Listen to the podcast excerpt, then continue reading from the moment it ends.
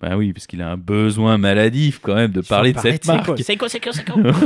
Il est drogué. C'est comme la, la maladie de Gilles de la Tourette, mais avec Bah lui, c'est Gilles de la Seiko. voilà, vous l'avez celle-là Et bah Arnaud, il est, il est atteint du syndrome de Gilles de la Seiko. Seiko, Voilà. Seiko, Seiko. Voilà.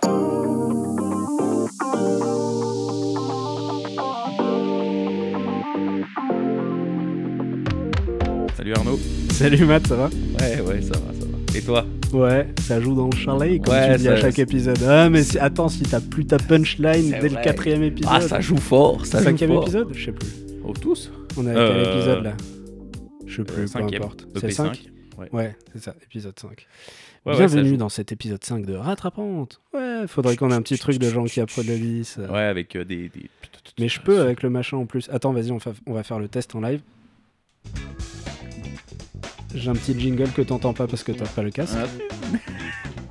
Putain, on dirait. euh, si Ah, ça, vous aviez l'image, on dirait euh, Ah voilà, les- Arnaud Guetta au platine, quoi. et les applaudissements. Ouais, c'est putain, mais la technologie de nos jours. Ça, tu vois, ça c'est la surprise parce que là t'as pas les écouteurs. Ouais. Mais quand t'entendras ça quand je posterai l'épisode, tu, sera tu seras fier d'être sur rattrapant, je pense. bon, on avait décidé de faire un petit épisode spécial aujourd'hui. Exact. Euh, le dernier épisode, on a parlé des icônes horlogères et on s'est dit que ça serait pas mal de commencer par euh, un épisode un peu plus euh, historico-technique, quelque chose Mhm. comme ça. On a eu pas mal de demandes parce que oui, on lit, on lit vos avis, on lit vos retours, on s'en nourrit et on a eu quelques personnes qui nous ont fait pointer le fait qu'il y a des gens qui sont pas dans l'horlogerie, qui sont pas passionnés comme nous et qui n'ont pas euh, le langage technique euh, Mais pourquoi ils nous écoutent alors? Parce que c'est la famille. Ah, c'est cela Trop facile, hein Et euh, donc, euh, voilà, on s'était dit, bah, pourquoi pas repasser euh, un petit peu, euh, finalement, en revue euh, les complications horlogères. Et puis en plus, je trouve Et, que ça faisait le lien aussi avec les, les icônes parce Exactement. qu'on va reparler de, de Voilà. certaines icônes aussi. Ouais, exactement. Puis on se rend compte que ben, dans ce- le sujet qu'on va traiter aujourd'hui, et ben, en fait, euh, il y a beaucoup, beaucoup, beaucoup trop d'icônes. Donc, Ouais. euh, donc voilà, je trouve que c'était, c'était bienvenu, ça fait un joli fil conducteur. Ouais. Et Mm. euh, pour le coup, nous, c'est un sujet qui nous branche. Donc, Et donc nous allons parler des chronographes aujourd'hui.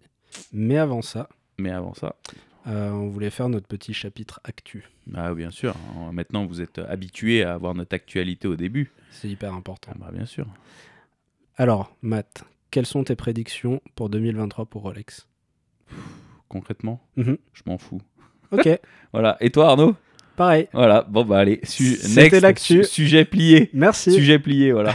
La- L'actu l'actu sera hyper courte parce qu'en fait, euh, à part les sorties LVMH qui nous en ont fait secouer une sans secouer l'autre, euh, on passera aussi. Voilà. Ouais, Donc, on en euh, parlera une autre fois. Non, on en parlera pas. Ah, bon, bah, on en parlera Voilà. pas. Pas envie de parler de, du jeune Frédéric Arnaud. allez, Ancien stagiaire Facebook. voilà. Adieu. Ouais, non, c'est Tagoyer euh, qui fait toujours euh, des trucs nuls. Euh, Bah, Hublot oui. qui fait toujours des trucs pour DJ euh, d'Ibiza.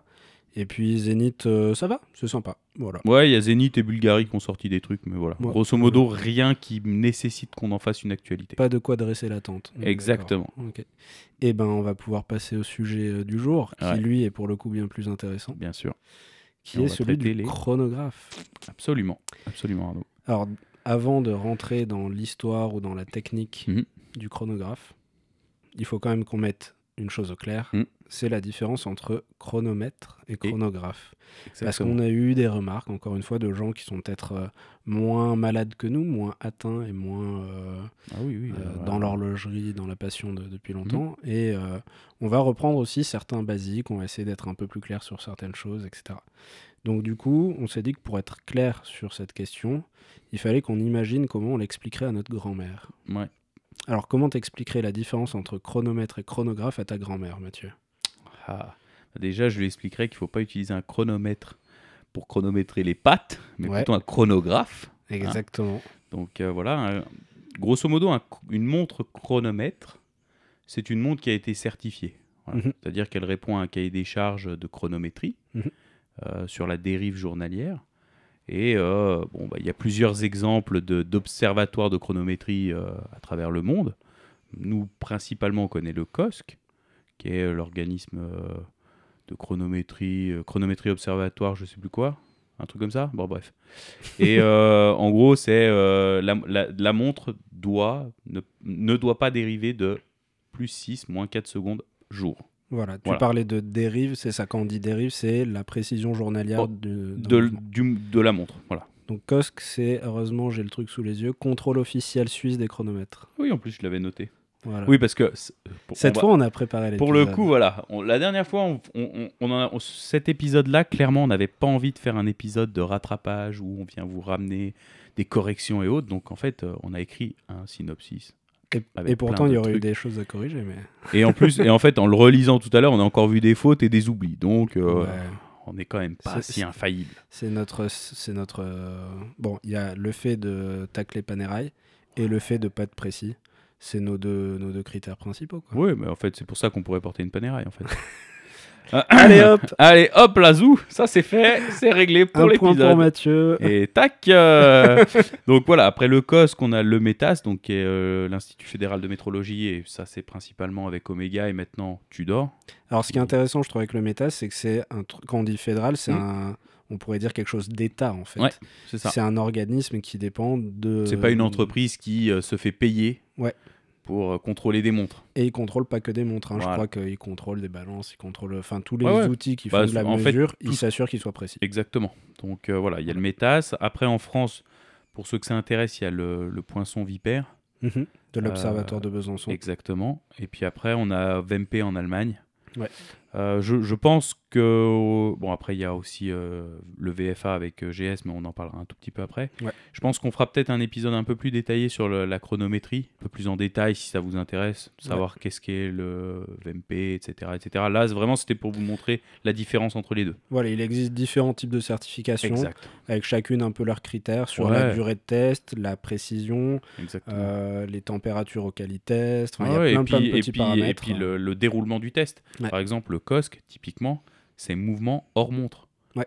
Donc, euh, en fait, tu peux avoir un mouvement qui est COSC, sauf que quand il est mis dans la montre, il peut ne plus être COSC, parce qu'en fait, quand tu vas venir serrer les vis qui tiennent euh, la mon- euh, le, le- le mouvement au boîtier et au cadran, bah, potentiellement, tu déformes quand même un petit peu. Ouais, donc, ça peut changer de, Voilà. de toute manière. quoi. donc, euh, donc voilà. euh, Alors que par exemple, le Poinçon de Genève, Poinçon ça, de Genève, c'est mouvement embarqué. voilà, Exact. depuis 2012. Ouais.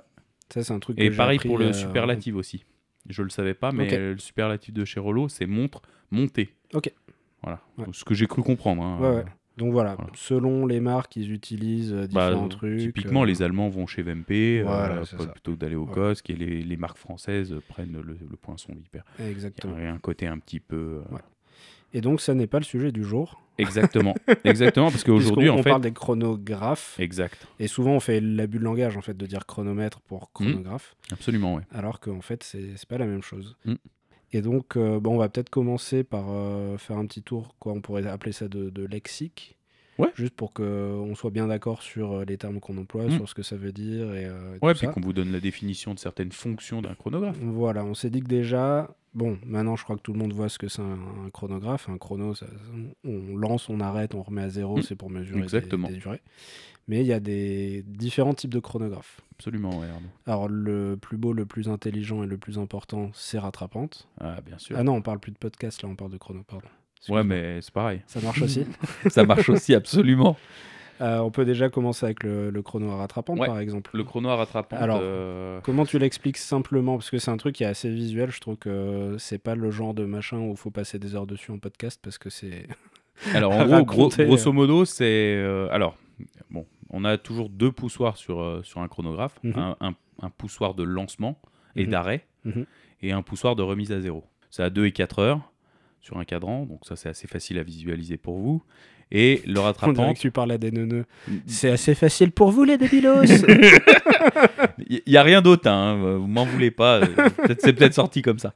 Mais euh, du coup, ouais, en fait, tu lances ton chrono et en fait, la rattrapante, tu as deux aiguilles qui se chevauchent. Mhm. elles partent les deux en même temps.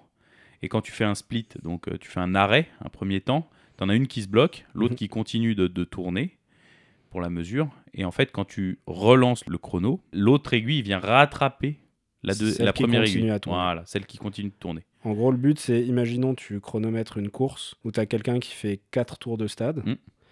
Au départ de la course, tu lances ton chrono normalement. Absolument. À la fin du premier tour, tu arrêtes Mm. la rattrapante et tu notes le temps qu'il a fait. Mm. Mais pendant ce temps, tu as l'autre aiguille qui continue. Voilà, qui à continue de compter, tourner, euh, à combien, compter, et tu, voilà. comme ça, le deuxième tour qu'il fait, tu peux le bloquer aussi et, le, et le Et visualiser. en fait, ça te permet de noter chaque temps au tour, mais aussi de chronométrer la durée totale de la course. En fait. absolument. ouais. Donc ça, c'est le chrono à rattrapante qu'on appelle aussi euh, chrono split seconde Ouais, en anglais. Ouais, c'est pour ça que je vous disais split justement juste Ouais. avant, euh, où tu viens en fait faire des temps intermédiaires. Ouais, c'est ça. Tu... Typiquement. C'est comme si l'aiguille des secondes se divisait en deux. Ensuite, il y a le. Je, je fais dans le désordre. hein. Ouais, ouais, tu fais dans le désordre parce qu'en plus, punaise, moi je me suis embêté à faire un fichier Word et tout avec des belles feuilles et tout, des petits titres en couleur. Bon, ils sont pas Ouais. imprimés en couleur, mais bon, je me suis embêté, mais bon, soit, c'est pas grave. Après, Yeah. on a le Flyback. flyback. Putain, on est synchro. Ouais, ou retour en vol aussi euh, en français pour les. Ça, en général, je crois que la plupart des francophones l'appellent flyback quand même. On, on utilise moins le terme retour. ouais, en retour vol. en vol, je l'ai jamais entendu, Ouais. franchement. Ouais. Mais tu vois, par contre, je pensais que le flyback c'était le rattrapante. Donc tu vois, oui, tu m'as appris on un a, truc. on a euh, tendance à confondre les deux. ouais. Alors, le retour en vol, c'est tout simple. C'est juste que quand tu appuies sur le bouton, Mm. ça fait une remise à zéro sans Ouais. que le chrono s'arrête et il repart tout de suite, en fait. Mm. Genre les mecs en avion qui disent je dois aller 3 minutes selon ce cap-là Ouais. et puis 4 minutes selon l'autre ouais, cap. ouais. Tu lances ton chrono. Quand tu es arrivé à 3 minutes, tu fais retour en vol et ça relance Mm. pour les 4 minutes que, que tu Ouais, ouais, c'est pas mal aussi. Et ouais. d'ailleurs, il me semble que ça avait été utilisé. euh, c'est pas moi qui ai inventé ça euh, dans mon esprit de génie. Mhm. Je crois que c'est une vraie utilisation du Ah bah, sûrement. Euh, Qu'est-ce qu'on a d'autre comme type de, de chrono? Alors, qu'est-ce qu'on a d'autre comme type de chrono? On a le monopoussoir. Oui. Euh, alors ça, c'est plutôt une conception plus que finalement, je trouve un Une, une complication, une complication, ouais. En fait, Ouais. euh, donc le monopoussoir, comme son nom euh, l'indique. comme le son nom l'indique, c'est un poussoir. poussoir qui fait tout. Ouais. Donc lancement, arrêt, remise à zéro. Ouais. Et généralement, il est intégré dans la couronne, Mhm. ce que je trouve hyper joli et pour le coup, en termes de construction, hyper élégant. Euh, Parce qu'après, il y en a un des chronos monopoussoirs. euh, Enfin, je- désolé, je parle tout le temps de Seiko, mais Seiko en, a- en avait plusieurs. Exact, ouais. Techniquement, c'est moins pointu que d'avoir le poussoir dans la couronne. Ah bah clairement, ouais. Pour moi, un poussoir dans la couronne, entre les étanchéités, euh, Mm. quand tu viens régler ton heure, la couronne qui se décale, pas le poussoir. Ouais, ouais, c'est Ouais, il y a du taf. C'est beau. C'est c'est du joli boulot en Ouais, général. Les, exact. Les monopoussoirs. Donc voilà, ça c'est le, le monopoussoir. Et puis après, en sous-partie de ça, donc ça c'est vraiment les types de chronographes qu'on- J'ai une question piège Ouais. avant Mathieu. Ouais. On n'en a pas parlé, on n'a pas préparé. Impro complète. Si tu devais citer un monopoussoir, euh, un chrono à monopoussoir que t'aimes bien. Alors là, j'en ai pas un en tête, mais je dirais Longines. Euh, il me semble qu'il y a un modèle chez Longines avec un cadran. C'est un pulsomètre déjà, de mémoire. On va Et- définir après ce que c'est le pulsomètre. Voilà, ça on justement. Et euh, je crois que c'est un cadran émail blanc. Mais je, je pourrais pas te Tu dire dis la ça ref. comme ça. Ouais. Je l'ai vu, non, non, mais je le, je le connais, je le vois en tête. Mm. Je pourrais pas te dire ni une ref ni de quand il date. Voilà. Je Et te toi demande ça parce que moi, le... chez Montblanc, Ah, ils ont fait un chrono monopoussoir. Alors, il y en a un euh, standard, entre guillemets, Mm. mais ils en ont un où ils ont. Donc, Montblanc a racheté Minerva mhm, et ils avaient des stocks de vieux calibres d'époque. mhm. Et ils ont fait un chrono, je crois qu'il y a peut-être même plusieurs déclinaisons, avec ces Avec ce mouvements calibre. Minerva qui sont magnifiques, qui sont des mouvements assez mythiques, Ouais, ouais, décorés, mais. pff, Enfin, ouais, la folie. ouais. Mais on en Et- parlera, je crois, après aussi un peu de Minerva, non? Euh, ouais, on Un va l'évoquer ouais, on va l'évoquer, ouais. partie historique. ouais. Mais oui, oui, je vois exactement lequel tu parlais. Ouais. Mhm. Dans les chronos rattrapantes, euh, Oh, bah, ça c'est un peu facile. Alors moi, je dirais le Breitling, euh, le Navitimer 46 ou 45 mm Stratos Grey. Voilà, je laisserai la personne qui le possède. euh, venir Voilà. nous en parler dans un prochain Ah, épisode. absolument avec grand plaisir, mais c'est ouais, c'est clairement celui-là. Ouais. Ou sinon l'IWC que j'avais essayé avec lui en euh, Ceramtech ou je sais pas quoi, là, alors matière la con. Ok. Voilà. mais ça m'a pas marqué quoi pour la preuve. Et des retours en vol, t'en connais comme ça de tête euh. C'est quand même moins courant. Ou alors ça peut être aussi des mouvements plus basiques souvent. Ouais, ouais, ouais. Ouais, ça me. Franchement. Après, le flyback, ouais, j'en on en voit quand même souvent passer. Ouais. Mais ça me marque pas parce que c'est pas forcément. euh, Techniquement, c'est quand même à des années-lumière d'une rattrapante qui est Ah, le chrono ultime en termes de complications et de savoir-faire horloger. Quoi. Ouais, ouais, ouais. Vraiment, dans, la... Mm. dans le chronographe, c'est euh, l'évolution euh, ultime. Ouais, comme tu dis, il n'y a pas mieux que ça. Je sais qu'il y a des, des chronos euh, retour en vol chez Seiko qui étaient leur chrono très entrée de gamme en fait. Ok. Parce que c'est même moins compliqué à faire qu'avoir un, un système euh, start, stop, reset. Quoi. Ah ouais Donc, euh, A priori, ouais. Ok. Bon, bah écoute.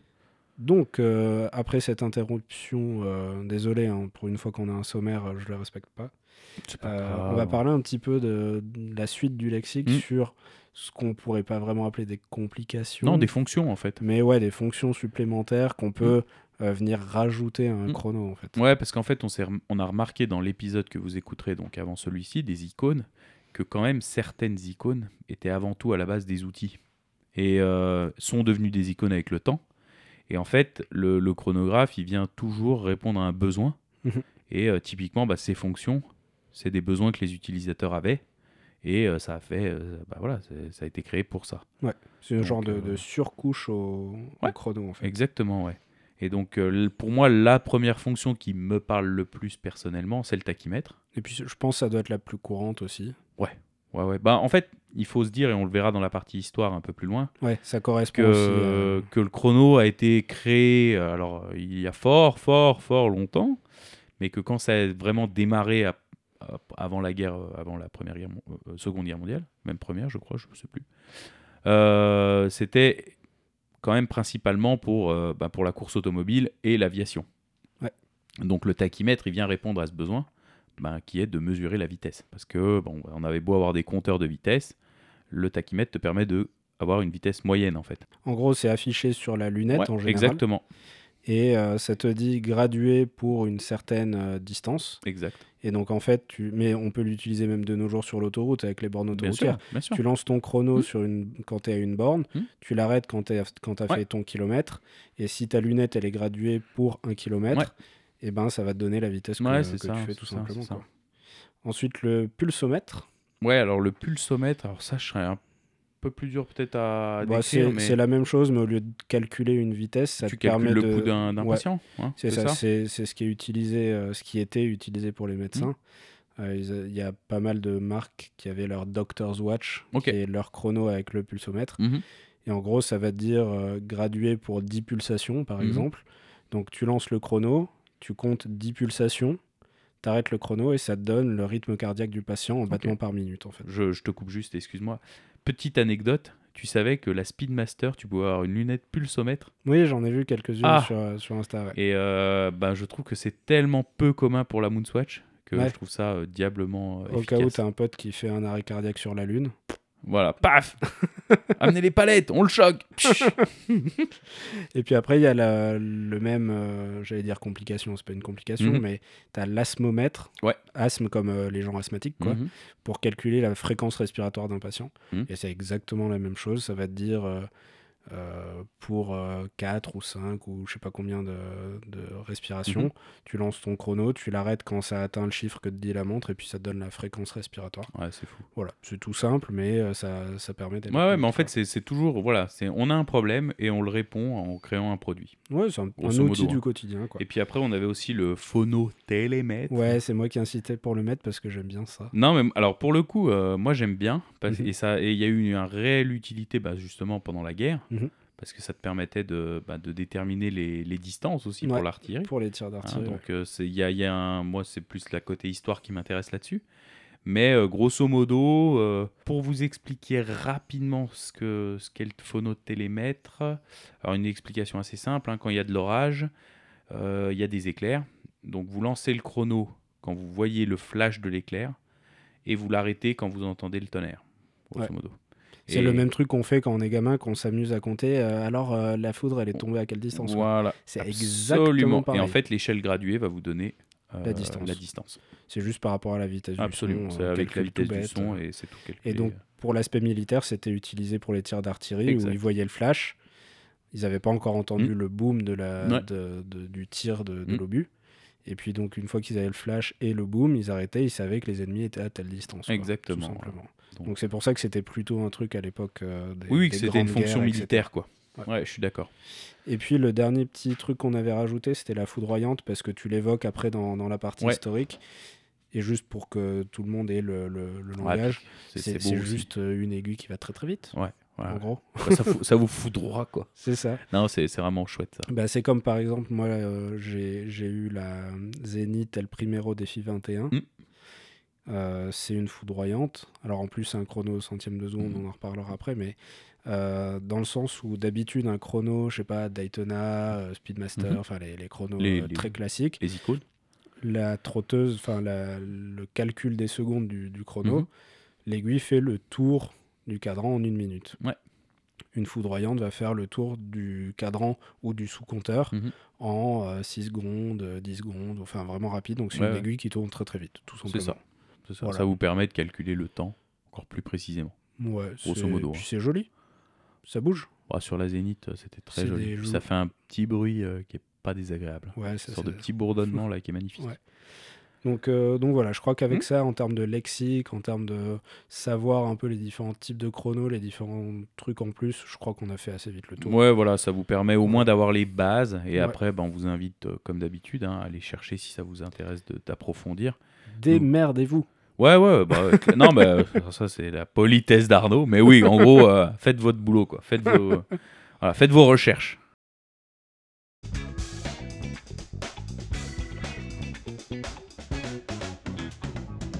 Alors, maintenant, Arnaud, du coup, on va parler un petit peu plus euh, histoire. Soyons sérieux deux minutes. Voilà, parce que là, on vous a donc un peu euh, donné le lexique horloger. On vous a pris par la main, mais maintenant Voilà. on, vous- on va vous apprendre des choses. Et Voilà, c'est là, c'est là que notre savoir-faire entre en, en œuvre.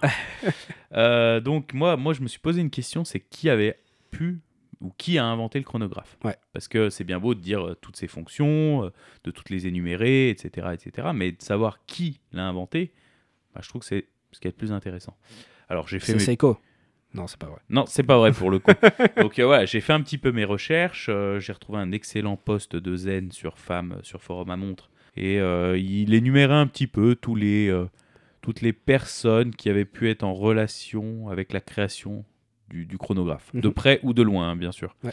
Et euh, alors, d'après ces recherches et d'après aussi ce que j'ai un peu cherché, bon, j'ai pas, j'ai pas trouvé beaucoup d'infos sur Moïse Pouzet, qui serait finalement la personne qui, en 1776, donc quand même un temps Ouais. très éloigné, hein, Mhm. euh, pré-révolution française quand même. hein, c'est ce que j'étais en train de me dire. je vous donne un petit peu, de c'est l'hi- c'est 200 ans, quoi, hein, grosso modo. Je crois que c'est la seule date de l'histoire française que je connais, avec 1515. Et voilà. et donc, euh, du coup, bah, pour, pour, vous enfin, pour remettre dans le, dans le temps, hein, donc c'est quand même très vieux. Et donc, cette personne aurait posé un petit peu les, euh, les jalons euh, de, de ce que pourrait être un chronographe. Voilà, en, dé- en, en- en sortant une sorte d'étude, en disant voilà, ça sera des aiguilles qui s'arrêteront, qui seront stoppées, etc., etc. Mais celui qui, vraiment dans les faits, euh, aurait produit ce qui se rapproche le plus d'un chronographe, ça serait Louis Moinet en 1816, euh, avec une sorte de gros. Alors pour vous la faire simple, donc c'était déjà une montre euh, plutôt à main. Enfin, Oui, c'est pas une montre c'est pas une bracelet, montre, hein, c'est pas une montre au, bon, au bracelet. On est à une époque où il n'y a pas de montre bracelet de Voilà, façon, c'est- quasiment pas en tout cas. Donc, euh, Bah non, euh, je, je crois qu'il y avait peut-être même pas de montre à cette époque, hein, 1789, si je dis pas de bêtises. Euh, de ce que j'ai, d'ailleurs, je cite rapidement Gail Peterman qui a fait une excellente vidéo sur la montre de Marie-Antoinette. Et euh, en fait, on est dans ces époques-là. Mhm. Donc on est, on est sur des montres qui, comme on l'a dit dans le Japon, sont réservées à une élite. oui, Hein, oui, bien sûr. ouais.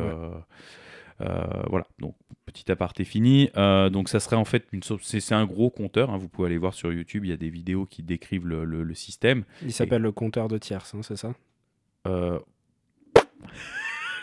tu m'en as mis une bonne là, c'est vrai. Non, ouais, je crois bien que c'est ça. ah ouais, je sais pas, j'ai pas, euh, j'ai même pas regardé. Ah ouais, j'ai même pas regardé comment il l'avait appelé.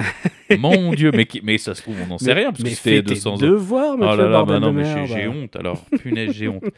Donc voilà, ça serait un chrono donc euh, 30 Hz, donc euh, au 60e de seconde. Ouais, ce qui veut dire qu'en gros, Euh, chaque seconde, voilà. l'aiguille fait 60 petits bonds, et donc Exact. on peut l'arrêter pour compter jusqu'au 60e Mm. de seconde. Mais voilà, mais là on est vraiment sur un compteur, c'est-à dire Ouais. que on vient chronométrer un temps, mais on n'a pas un affichage de l'heure, Ça donne Comme- pas l'heure. comme nous on le connaît aujourd'hui en ouais. fait. C'est comme euh, en cours de PS quand t'as ton prof qui a son chrono euh, autour du cou. Absolument. C'est ça, mais il y a 200 ans. Exactement. Voilà, tu as tout résumé.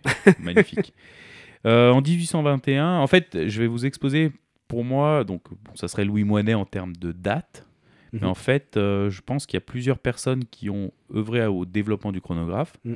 et pas forcément tous à des périodes très éloignées hein, à cette époque-là, mais à tous avec une vision différente en fait. Et le prochain, donc c'est Nicolas Rieussec en 1821, qui a fait une sorte de chrono, euh, Alors pareil, c'est assez marrant hein, parce que, ben, une nouvelle fois, ça répond un petit peu finalement à la demande du prof de PS de chronométrer un temps autour euh, bah, d'un terrain. Et, euh, et en fait, là, euh, l'idée, c'est d'avoir une sorte de table, une console. Alors ça a été, ça, ça a été, il l'a fait évoluer et après c'est devenu un peu plus petit. Je sais pas comment Ouais. on pourrait dire, portable. Mais l'idée, c'était d'avoir une table avec un compteur et une aiguille qui tourne et de marquer les temps en fait avec deux boutons. Et pour marquer le temps euh, vraiment chronométré, et ben en fait, euh, il venait euh, poser une goutte d'encre. Donc ça. le, le- il y avait comme, je sais même pas comment vous expliquer, mais c'est comme s'il y avait une plume d'encre qui, quand il appuyait sur le bouton, lâchait une goutte. Exactement. Et ça marquait le temps sur, sur une sorte de, bah, admettons, un papier, ou, et ça venait marquer un petit peu comme un sismographe qui viendrait euh, dessiner euh, une courbe sismique. Voilà. D'où le nom chronographe. Voilà. Graphe étant d'écrire, c'est de là que vient en fait le, le nom du chronographe. Absolument. C'est que pour le coup, ça marquait le temps dans le sens euh, Exactement. propre euh, du terme. Voilà. Et c'était utilisé pour des courses de chevaux, c'est ça? Ouais, ouais, ouais, parce qu'en fait, le frère de Nicolas Riosec, de ce que j'ai lu, était grand passionné d'équitation.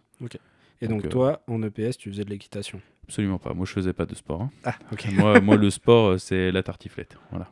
Ouais, attends, on sait très bien que tu fais du vélo, du ski et tout. Euh. Ouais, ouais, ouais. De loin, de loin, de loin, de loin, de loin, de loin, de loin, de loin. de loin. Donc en fait, là, ce, que, ce qui a fait que Ryosek s'est mis à faire son chronographe avec hmm. cette goutte d'encre qui tombe, etc., c'est juste qu'ils n'avaient pas la technologie pour faire arrêter des aiguilles. Ah bah Ils ne savaient pas comment faire. Euh, absolument. Et ça, c'est arrivé finalement euh, bien plus tard. Parce qu'en fait, ils se sont tous. euh, bah, Il y, a eu des- il y a eu un besoin, quoi, une nouvelle fois. sûr.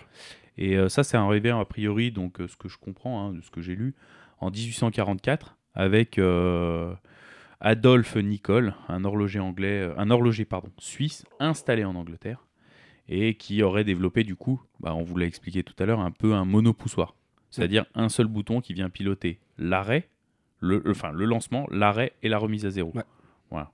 Donc là, c'est euh, vraiment là que ça commence à ressembler un Ouais. peu plus au chronographe que nous on connaît. Exactement. Mais on est toujours sur le format d'un chronographe, d'un prof de sport.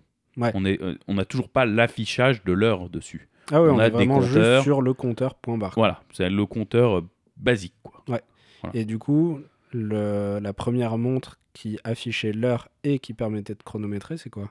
Alors la montre, je pourrais pas te dire le, le modèle ou la référence, mais a priori ça serait quand même Longines, Ouais. avec euh, le calibre 20H, et ça serait en 1878. Ok. Voilà. Donc, on a dit euh, Moinet, 1816, ok. et donc euh, grosso Ensuite, merdo, t'as dit euh, de- juste après. 1821, Ouais, c'est ça, 1821. 1844, euh, Nicole en Angleterre avec la fonction un petit peu monopoussoir. Voilà. Et puis après, euh, Longines, 1878, 1878, euh, ouais. Longines. Voilà. Pour, les, pour les grosses dates Ouais. euh, que vous devez savoir. En revoilà l'historique du, du développement de ce qui devient le chrono qu'on connaît. Mais au final, Mm. c'est dur d'attribuer à une seule personne. Parce Ouais. qu'on voit qu'il y en a un qui te dit l'idée théorique du truc. Bien sûr. T'as Louis Moinet qui te fait un truc qui ressemble quand même pas mal à ce qu'on a, mais qu'on n'appelle pas encore chronographe. Ouais, qu'on a un gros compteur. T'as Riosec qui te fait un chronographe, Voilà. au sens euh, propre du terme. Après, Exact. T'as euh, Adolphe. euh, Adolphe Nicole qui te le développe en fait finalement avec la vraie fonction Avec le euh, lancement, stop et second et, et, puis, remise à zéro. et puis Longines qui, qui te fait le premier chrono. Ah, Longines qui met tout, en- qui prend tout Voilà, et qu'en fait euh, une synthèse et qui, et qui, et qui, rend la, et qui rend sa copie quoi, Voilà. grosso modo. exactement. Et puis suite à ça, c'est quoi? C'est plus euh, de la miniaturisation et puis la naissance, enfin le, le- le- la complexification Bien sûr, hein. avec euh, tout ce dont on a parlé après. absolument avec, les toutes les fonctions que, bah, que Ouais. les utilisateurs avaient besoin en fait, tout simplement. Donc Et est-ce qu'à ce moment-là, mhm. avec donc Longines, etc., est-ce que on avait déjà le format que nous on connaît avec les deux poussoirs à 2h et à 4h, avec un poussoir start-stop et un poussoir reset non, non, non. Pas, pas, pas, pas à cette époque-là. Alors qui c'est qui, qui a mis Ça, alors ben, justement, tu fais bien de me, le- me lancer comme ça. Parce que donc, Tiens qui- donc, comme qui- par hasard. En fait, qui aurait inventé un petit peu, si on veut, le, le chronographe un petit peu moderne, comme on l'entend, comme nous on le porte aujourd'hui? C'est Seiko. Ah non, toujours pas. Non, toujours pas. Et pour Putain. le coup, mais c'est une marque que moi j'adore. Je ronge mon frein depuis tout à l'heure, je peux le- pas parler de Seiko, Ouais, putain. vous, vous vous rendez compte, mais vous inquiétez pas, il va vous faire un palabre derrière. Ça va être euh, magnifique. Donc, euh, en fait, euh, celui qui ceux qui ont inventé en fait le chrono comme on le connaît un peu aujourd'hui, hein, donc euh, deux poussoirs, etc., etc. C'est Breitling. Pour le coup, euh, Breitling, c'est vraiment. Il y a deux marques pour moi, deux marques suisses qui se démarquent à cette époque-là, donc 1900, ouais, les 1900. Donc grosso Ouais. modo, ça démarre à peu près par là, parce que les deux maisons, il y en a une qui est créée en 1884 Mhm. et l'autre, si je dis pas de bêtises, 1888. Ok. Si je dis pas de bêtises, laissez-moi vérifier. Non, 1860, pardon, excusez-moi. ouais, c'est ça. Euh, donc voilà, c'est deux marques et c'est Breitling et Heuer, voilà, Ouais. grosso modo. Et en fait, elles ont toutes les deux, euh, elles se sont tirées la bourre, grosso modo, à coup de brevet. Ah, euh, Il y en a un qui a sorti donc en 1915, euh, Léon Breitling euh, sort le premier chronographe avec un poussoir indépendant, donc indépendant du coup de la couronne, Mhm. hein, comme on le connaissait sur un type monopoussoir. Ouais. En 1923, euh, il sépare les fonctions donc euh, de mise en marche et arrêt de celle de la remise à zéro. Donc en fait, c'est vraiment euh, ce qui nous permet, euh, c'est l'innovation qui permet d'additionner plusieurs temps successifs. Donc ça fait 100 ans maintenant qu'on fait des chronos avec les deux poussoirs séparés. Ouais, grosso modo, ouais, c'est ça. Donc ça. cette année, il faut qu'on s'achète des chronos, Mathieu, pour fêter les 100 ans de, de ça. C'est vrai. dis- Ouais, tu es, eh, pas Et mal. je suis bon en maths, hein. Mais qu'est-ce que t'es doué, toi? Je sens que Breitling va nous sortir des trucs sympas cette année. Ben, ouais, on a eu quelques petits. Ah ouais, t'es comme ça, toi. Tu vas à la pêche aux infos. Ah euh, Bah oui, mais on vous les donnera pas. Tu me les diras en off. Ouais, ouais. Non, mais je pense que oui, oui, ils vont sortir des choses. ouais. Bah ouais, 100 ans de, de l'invention du chrono de la forme qu'on connaît le plus aujourd'hui, c'est quand Ouais, même. mais euh, c'est vrai que c'est vraiment eux qui sont précurseurs là-dedans. Là où Heuer a finalement sorti plus des innovations technologiques. Tu vois, en 80, euh, c'est Edouard Heuer, c'est le premier. En 1880, pardon, c'est le premier à sortir des chronographes en série. Donc on est juste deux ans après Longines. Exact, Donc exact. Donc, euh, En fait, lui, en deux ans, il a créé. Enfin, il a pas vraiment, peut-être pas créé ses mouvements, mais il s'en est. ins- Il, a développé son course, truc. en tout cas. Voilà, il était dedans et lui, par contre, il les produisait déjà en série, quoi. Ouais. Donc ça, c'est assez fort. En 87, il invente alors le pignon oscillant. hein. Ouais, c'est en gros ce qui permet le système de. Alors je dis peut-être une énorme connerie. hein. Ouais, ben. On, on demandera à nos Ouais. potes horlogers de, corriger si Mhm. c'est une connerie. Mais en gros, je crois que c'est ce qui permet d'avoir un, un système d'embrayage en fait. Ok. Le fait de pouvoir euh, séparer la partie chrono. Parce qu'en gros, alors la, la petite seconde Mhm. technique, euh, sur les compteurs, donc les gros chronos euh, Mhm. dont on parlait au début, la plupart du temps, ce qui se passe, c'est que quand tu lances le chrono, tu lances tout le mouvement de la montre, en fait, tu lances l'échappement, etc. Et quand tu l'arrêtes, l'échappement s'arrête. Mhm. Mais quand tu as une montre Ouais. qui affiche l'heure et qui a le chrono, Ouais. tu as toujours la partie heure qui fonctionne. Bien sûr, ouais. Tu as toujours le barillet, Mhm. l'échappement, etc. Et quand tu lances le chrono, tu viens coupler toute une partie mécanique de chronographe sur la base de la montre qui est en train de tourner. Et donc, tu as besoin de ce système d'embrayage qui permet de coupler ou découpler Mhm. la, la partie chrono du reste du mouvement qui fait fonctionner la montre, en fait. Et si je dis pas de conneries, je crois que l'histoire du pignon oscillant, je crois que c'est une ça. pièce qui permet ça. Et si ça se trouve, je suis complètement à l'ouest, ne m'en voulez pas, je ne suis pas horloger. Voilà. non, non, on est juste passionné. Hein. Voilà. voilà. Euh, donc, euh, ouais, grosso modo, pour dire que, ben, finalement, D'ailleurs, ils ont quand même fait des, des trucs. Voilà, euh, entre Heuer et Breitling, ils ont un- pour moi ces deux marques qui, en se mettant en concurrence, ont créé ce que nous on connaît aujourd'hui, Ouais. le chronographe moderne. Et Voilà. puis, euh, Hein enfin, moi, ce qui me marque le plus quand on parle de, des chronos Heuer vintage, c'est le micrographe. Ah oui, oui, bien sûr. Ouais, non, mais j'en avais encore pas parlé. Ouais, ouais, bien sûr. Ouais. Le micrographe, c'est un truc de. C'est un chrono au centième de seconde qui date d'il y a 100 ans, quoi. Exactement, ouais, 1916, Donc, ce qui euh, est juste quand même fou. 100 alternances par seconde. Ouais. Euh, je sais pas si vous avez déjà vu ça. Si vous avez jamais vu ça en vrai, allez regarder à quoi ça ressemble. C'est une a- mitraillette, hein, en gros. Ah, c'est- euh, c'est incroyable. techniquement, il y a 100 ans de réussir à créer des trucs comme ça, c'est. Bah, en gros, euh, il y a 100 ans, ils ont fait une foudroyante, quoi. Ouais. Grosso modo. En gros, c'est un Hein petit peu ça. ouais. C'est à peu près ça, hein, si on veut résumer assez rapidement. Et donc après, ce qui est intéressant dans cette, euh, ce, ce tirage de bourre, on va dire, entre, euh, entre Breitling et Heuer, c'est que finalement, ils sont chacun spécialisés un peu différemment en fonction des univers dans lesquels ils s'inscrivaient, en fait.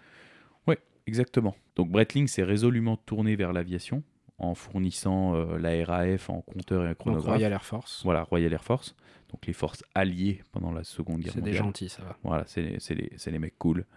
et en fait, en 1940, ils ont créé ce qu'on appelle le chronomate. Mhm. Euh, donc en fait, c'était une échelle. euh, c'est en grosso modo, c'est facile, c'est une règle à calcul adaptée dans une montre.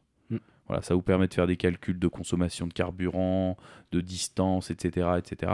C'est vraiment l'outil de bord, quoi. Ouais, l'outil pour pour le pilote d'avion. Ouais. Vraiment, euh, c'est clair, Enfin, il n'y a, a pas, il y a pas d'autre choix.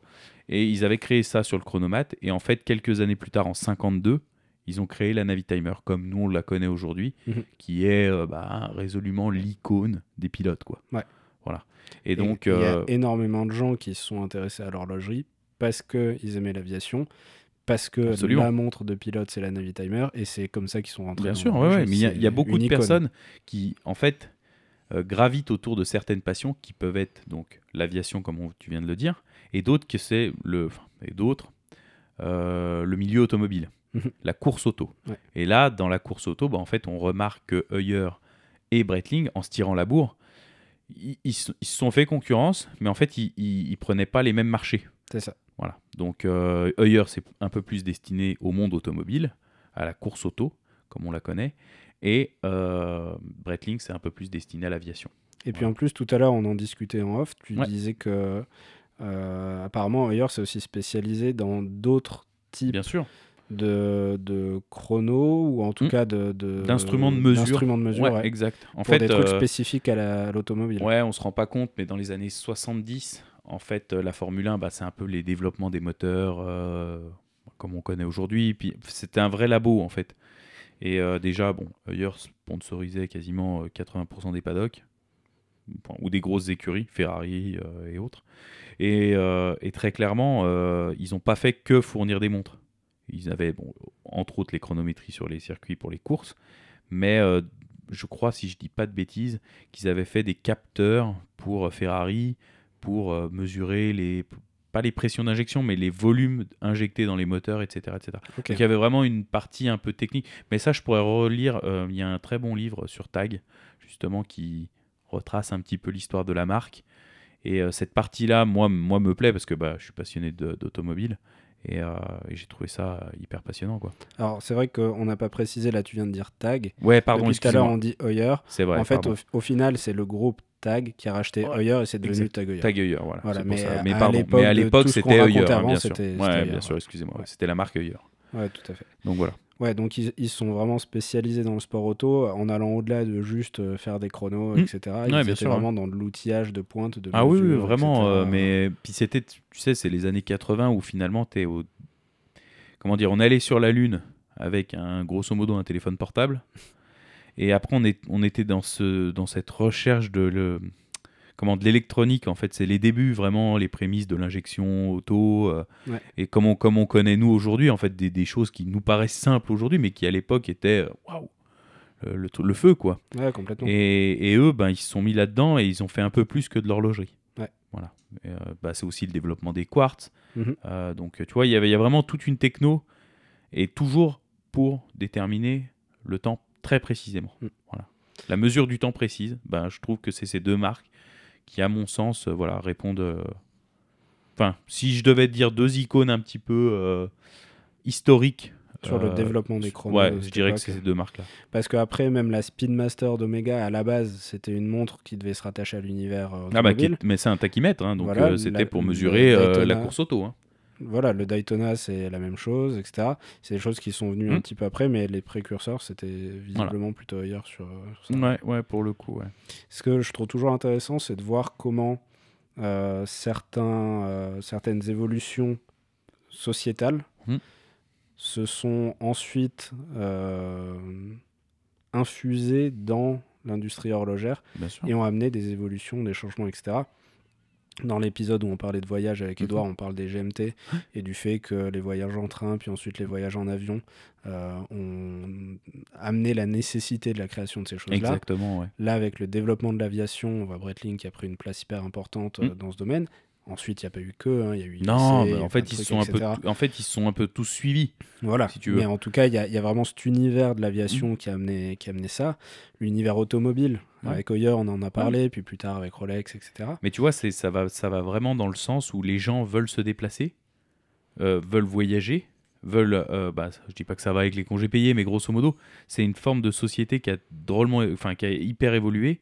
Et en fait, tu te retrouves, ben, avec un besoin en fait à chaque fois. Ah, mais complètement, c'est le besoin qui justifie l'arrivée Ouais. du, du nouveau produit. Quoi. Ouais, c'est ça, exactement. C'était à l'époque, c'était pas des produits de luxe comme aujourd'hui Ouais. qui répondent juste à un besoin de, de luxe, De luxe, et de caprice de, De- riche. Exactement. C'était vraiment une utilité avant tout, quoi. Donc en fait, tu es en train de dire que les marques aujourd'hui n'innovent plus parce que les, les utilisateurs n'ont plus de besoin à part. Parce qu'on est tous des gros neuneux et on achète des montres pour se la péter sur Insta. T'es en train de dire ça? Oh là là. Donc en, en gros, t'es en train de dire que les comment dire, la gémologie et les pierres sur les sur les lunettes et sur les cadrans, c'est juste pour se la péter. Il y a pas de recherche. C'est ce que t'es en train de dire. Y a pas de recherche, y a pas d'innovation. Euh, ouais. Ouais. Non, c'est pas vrai. on fera un épisode sur ça aussi. non non mais non mais non mais clairement en fait on, on- on en revient à ça. Moi, j'étais en train de faire une transition pour le prochain chapitre, Mathieu. Oui d'accord c'est Laisse-moi bon. finir ma transition. J'arrête de broder alors. Parce Donc qu'après, euh, on nous dit que les épisodes sont trop longs. nanana. oui que les gens veulent pas les regarder tout d'un coup, euh, blabli et blabla. Mais du coup, aviation, automobile, et puis il y a aussi la chronométrie sportive. Bien sûr, parce que. C'est là que je voulais en venir. en Ah oui, parce qu'il faut.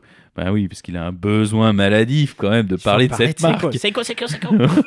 Il est drogué. C'est comme la, la maladie de Gilles de la Tourette, mais avec Seiko. Bah lui c'est Gilles sais. de la Seiko. voilà, vous l'avez celle-là Et bah Arnaud il est, il est atteint du syndrome de Gilles de la Seiko. Seiko, Voilà. Seiko, Seiko. Voilà. Donc euh, bah maintenant je vais te laisser un petit peu parler du coup de, bah, de Seiko Bah, et de son rapport. euh, bah, c'est- et même pas que Seiko, parce que à la base c'était plutôt Omega, un petit Mm. peu Hoyer aussi, Mm. euh, Minerva, etc. Il y a eu plusieurs marques qui ont, qui ont, qui ont eu un rôle important dans Ah, la Minerva, chronométrie sportive. Ouais, ouais, ouais, il y avait des chronos aussi Minerva qui étaient utilisés. Et euh, bah, Omega, on l'avait évoqué, euh, Mm. 1932, ils avaient sorti euh, un chrono à rattrapante pour, pour les JO, etc. Donc donc il n'y a pas que Seiko là-dedans. Mais Seiko, c'est, je trouve que c'est une partie intéressante de leur histoire. Parce que ça arrive à un tournant de l'histoire de Seiko dans les années 60, dans un tournant dans l'histoire du Japon aussi, où, désolé, je vais essayer de faire court. hmm. Le non mais il s'ouvre peut-être un peu Le plus. Japon sort de la Seconde Guerre mondiale, le Mm. pays a été rasé, Ouais, détruit. euh, autant par euh, les Américains, les bombes nucléaires, que par l'empereur qui a, eu, qui a été jusqu'au boutiste à faire crever la dalle euh, tout son pays, etc. Mhm. Et donc le, le Japon se reconstruit avec l'aide des Américains, et à un moment ils veulent montrer au monde qu'ils sont à nouveau sur le devant de la scène. Je vais pas dire qu'ils plient le game parce qu'apparemment on utilise trop cette expression. Oh là là, mais Et comment puis ils en on sont- répond à ils nos en sont- haters? Ils en sont. Non, c'est pas des. Non, non. Ils en sont pas encore à plier le game en plus. euh, Non, non, non, Mais, ils, ils sont en train juste de le préformer là. pour Voilà. l'instant. mais ils en sont quand même à un stade où ils se disent voilà, on veut prouver au monde qu'on n'est plus déjà euh, ses collaborateurs, parce que c'était les copains d'Adolphe, on n'est plus euh, ce, ce, peu- ce, ce gouvernement impérialiste qui Mm. cherche à envahir le monde, Bah, en fait, etc. ils, ils cherchent à se. de- C'est pas vraiment se donner une nouvelle image, mais c'est repartir Bah, de un zéro. petit peu. Ouais, ouais. Voilà, c'est un peu la Ouais, remise à zéro du chrono, quoi. Oh, Ah, vous le l'avez mec, vu il celle-là? Oh là là là là Il en, Eh, mon il en cochon, hein, elle est manque, belle celle-là Tu devrais pré- présenter un podcast. Oh, c'est. Je sais même pas ce que je fous ici. Allez, je m'en vais. Drop de mic, je me casse. Et donc, euh, il décide de, de participer aux Jeux Olympiques en tant qu'organisateur.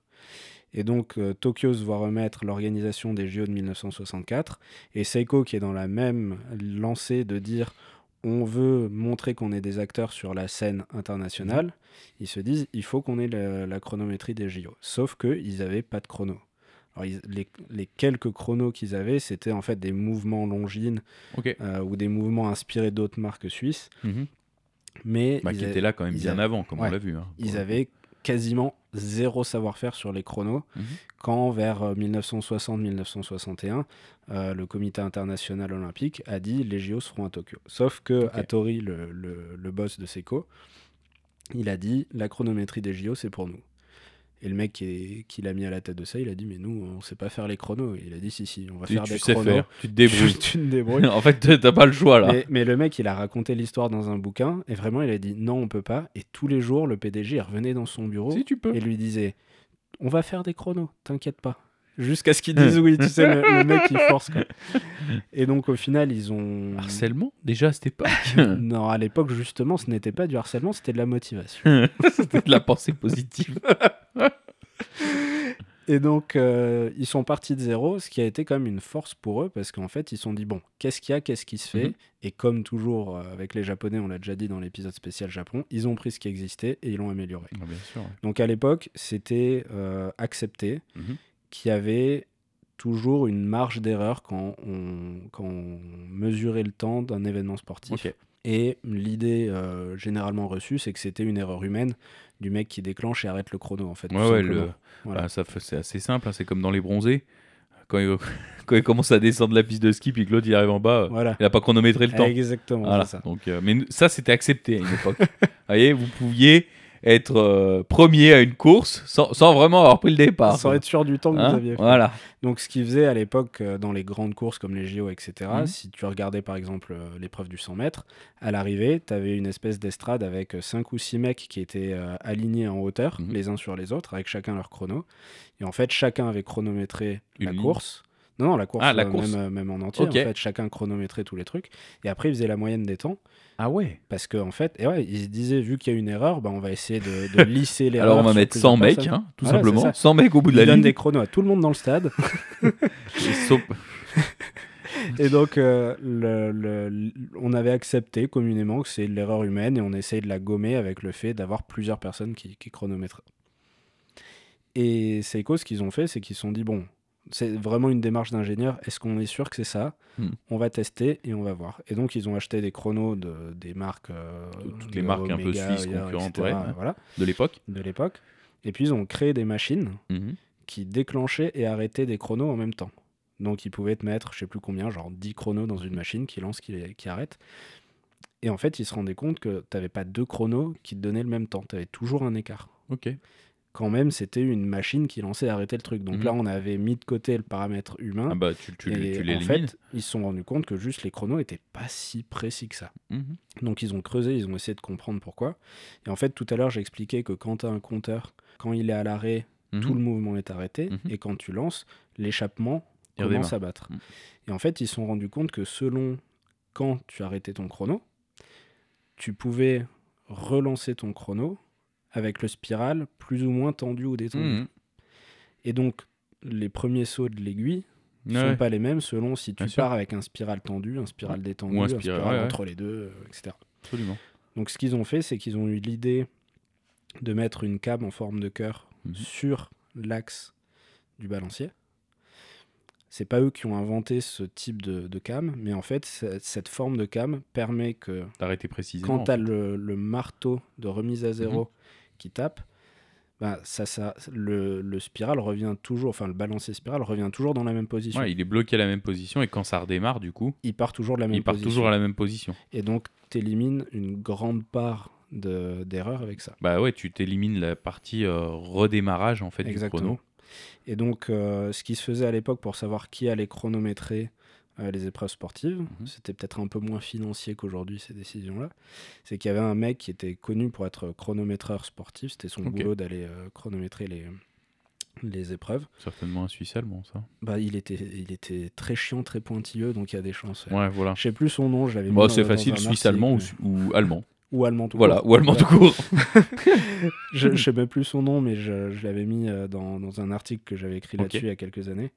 Euh, le mec était tellement chiant que dans son passe-temps, c'était d'aller voir des compétitions où il n'était pas chronométreur, de timer depuis les gradins, et si son temps à lui était pas le même que le temps officiel, il allait voir les organisateurs, il disait Eh oh, euh, votre temps, euh, c'est pas le même que moi j'ai chronométré euh. Oui, mais toi, tais-toi parce qu'en fait, on va faire gagner lui. hein. Allez dehors Et donc lui, il faisait partie du comité qui était chargé d'attribuer le chronométrage des épreuves à telle ou telle marque. Et le truc qu'il avait, Mhm. c'est que quand une marque venait présenter ses produits, il prenait deux chronos un dans chaque main, il les lançait en même temps, et puis il les arrêtait au bout d'une minute, il regardait l'écart, puis après il le relançait et il les arrêtait au bout d'un quart d'heure, Mhm. il regardait l'écart, et puis après à la fin de la présentation, il réarrêtait les chronos et il regardait. Comme ça, il avait mesuré des temps courts, moyens et longs, Mhm. et il regardait quel était à peu près l'écart entre les, ouais. les deux chronos. Quoi. Vu que c'était accepté qu'il y ait de toute façon de l'erreur. euh, parce Ouais, en fait, lui, lui c'était celui qui jugeait Voilà. finalement de. Il regardait lesquels étaient les, Ouais, les voilà. plus précis quand même. Ok, Il regardait la tolérance et après Voilà. il disait ouais bon ça c'est acceptable et ça ça ça l'est pas. Exactement.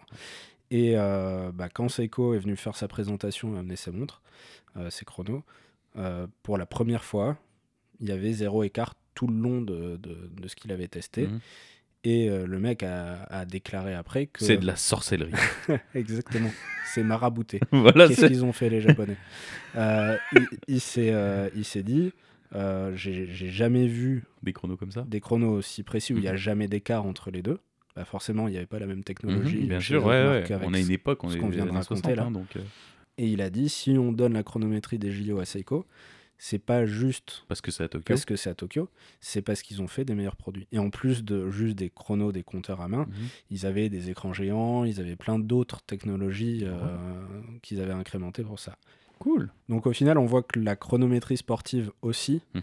A eu un impact dans le développement des chronos. Ah bah bien sûr. Et, euh, et ces technologies-là et tout ce que ça a impliqué, c'est répercuté après chez chaque marque. Alors là, je raconte ça pour Seiko, il y aurait plein d'histoires similaires, je pense, euh, dans, dans les autres marques, où au final, bah, grâce à ça, Seiko a eu la chronométrie des JO de 64, Mhm. ce qui leur a donné un élan sur plein d'autres choses, et ça, on en parlera dans, dans un épisode spécial Bah, sur, forcément, sur ça te donne une, une- On a une époque où ces genres d'événements sont pas forcément rares parce que bah. Mais c'est l'événement mais c'est the événement quoi. Ah bah c'est la vitrine c'est comme la Coupe du Monde, c'est comme le Super Bowl quoi. C'est vraiment ce niveau-là. Ah bah à l'époque c'était la vitrine absolue. euh, tu- exactement, Tu ouais. montrais tout ton savoir-faire. Au monde entier en euh, fait, parce ah que bah, là c'était les événements où tu impactes le monde. complètement.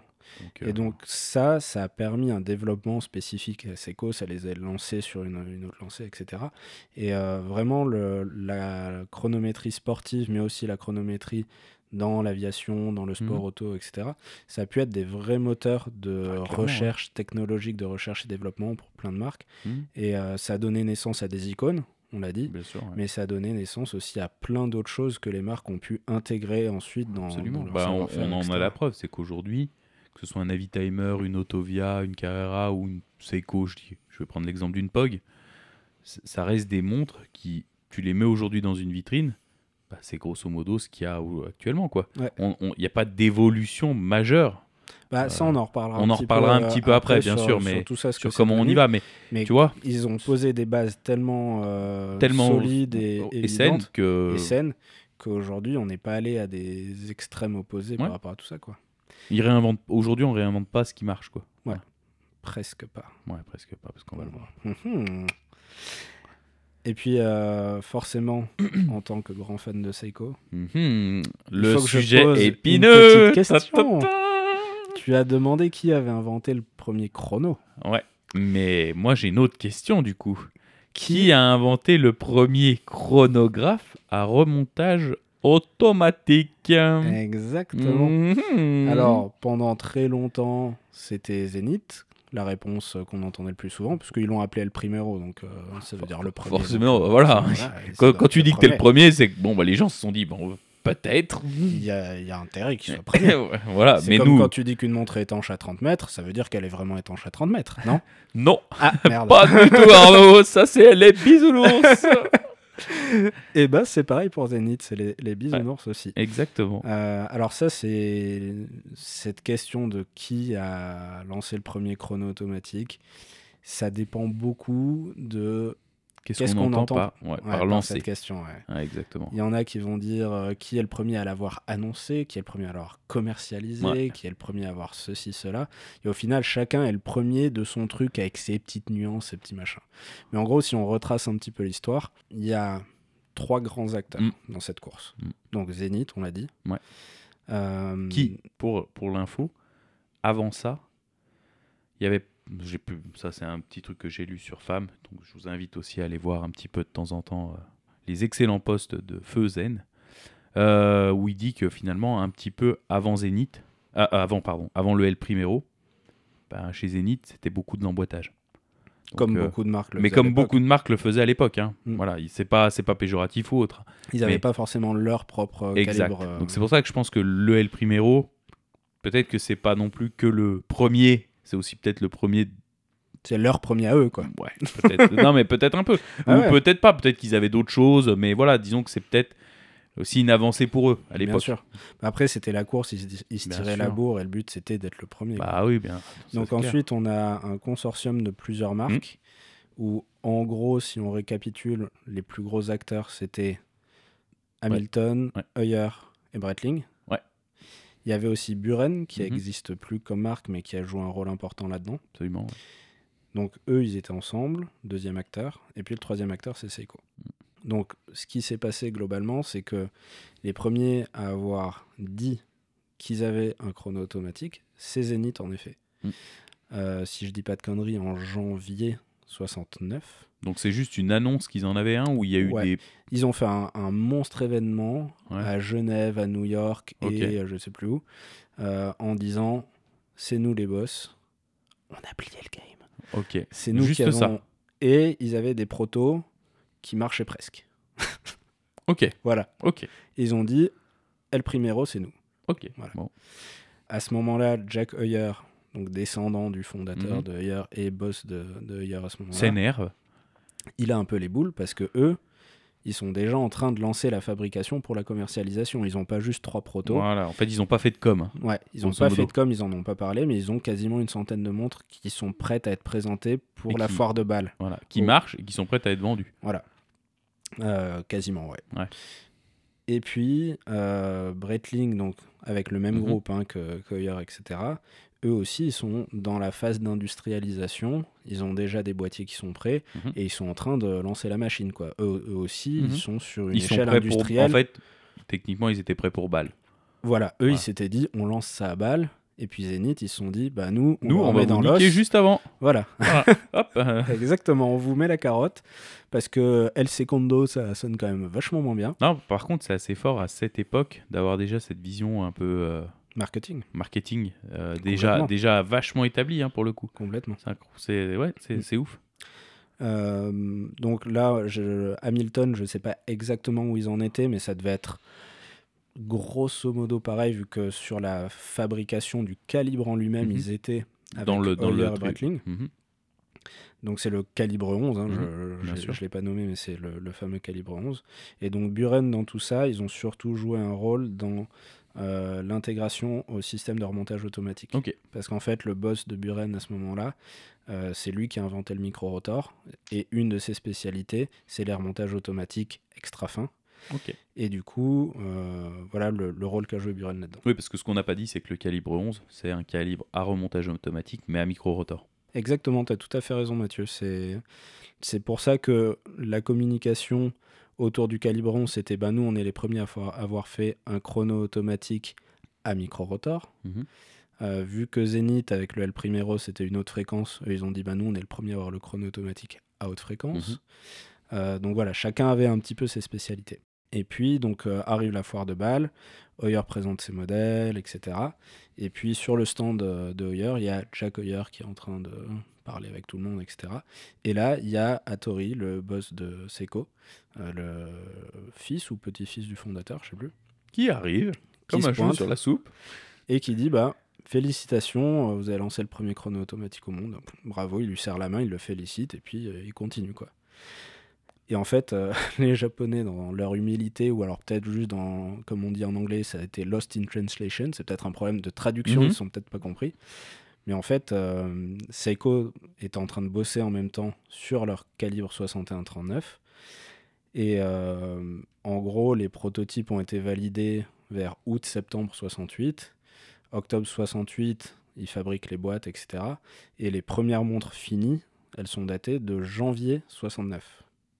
C'est-à-dire qu'avec les numéros de série de Mhm. Seiko, on peut tout de suite dater quand la montre a été euh, Elle a terminée. été faite, ouais. Et euh, il y a un auteur japonais qui a écrit un bouquin euh, sur les, les chronos euh, Seiko.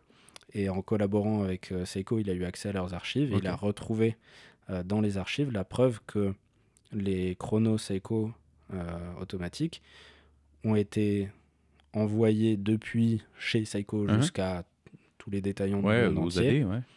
au mois de mai 69. Ok. Et en fait, euh, eux pensaient qu'ils n'étaient pas les premiers, parce qu'il y en a un qui fait une annonce en janvier, l'autre à Bâle, il a son truc. Ouais, etc. Bâle, c'est quoi? C'est février-mars C'était en mars à l'époque, si je dis pas de bêtises.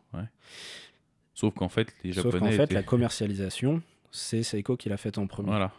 Parce que si on regarde les dates de commercialisation des différentes Mhm. marques qu'on a citées, euh, Zenith, euh, il y a bah, toujours Zen, l'ancien créateur de Forum à montre, avait fait un article où il avait trouvé un article de journal de la Tribune de Genève, il me semble, qui explique que l'astronaute William Schirra était à Genève en août 69 et que c'est lui qui a acheté le premier El Primero disponible en boutique.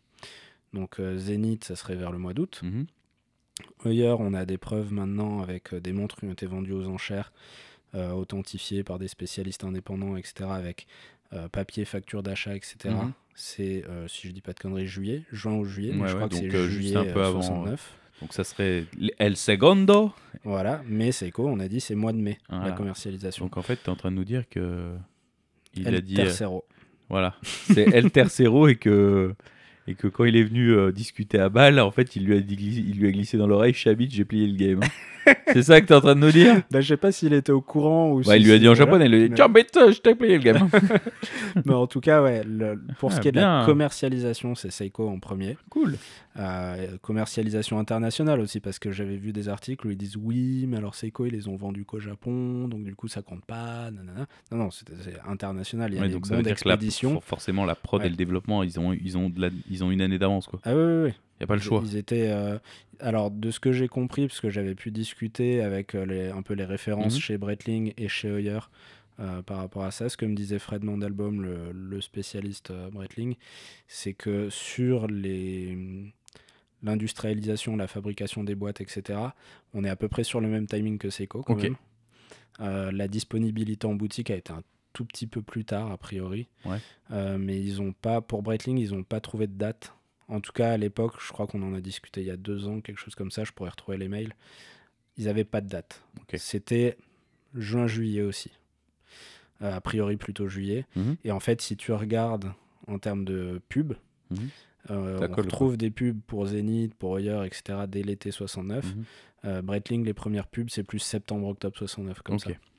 Donc, ce qui est sûr, c'est qu'en termes de commercialisation, c'est Seiko en premier, Hoyer en deuxième, euh, Zenith en troisième. Mhm.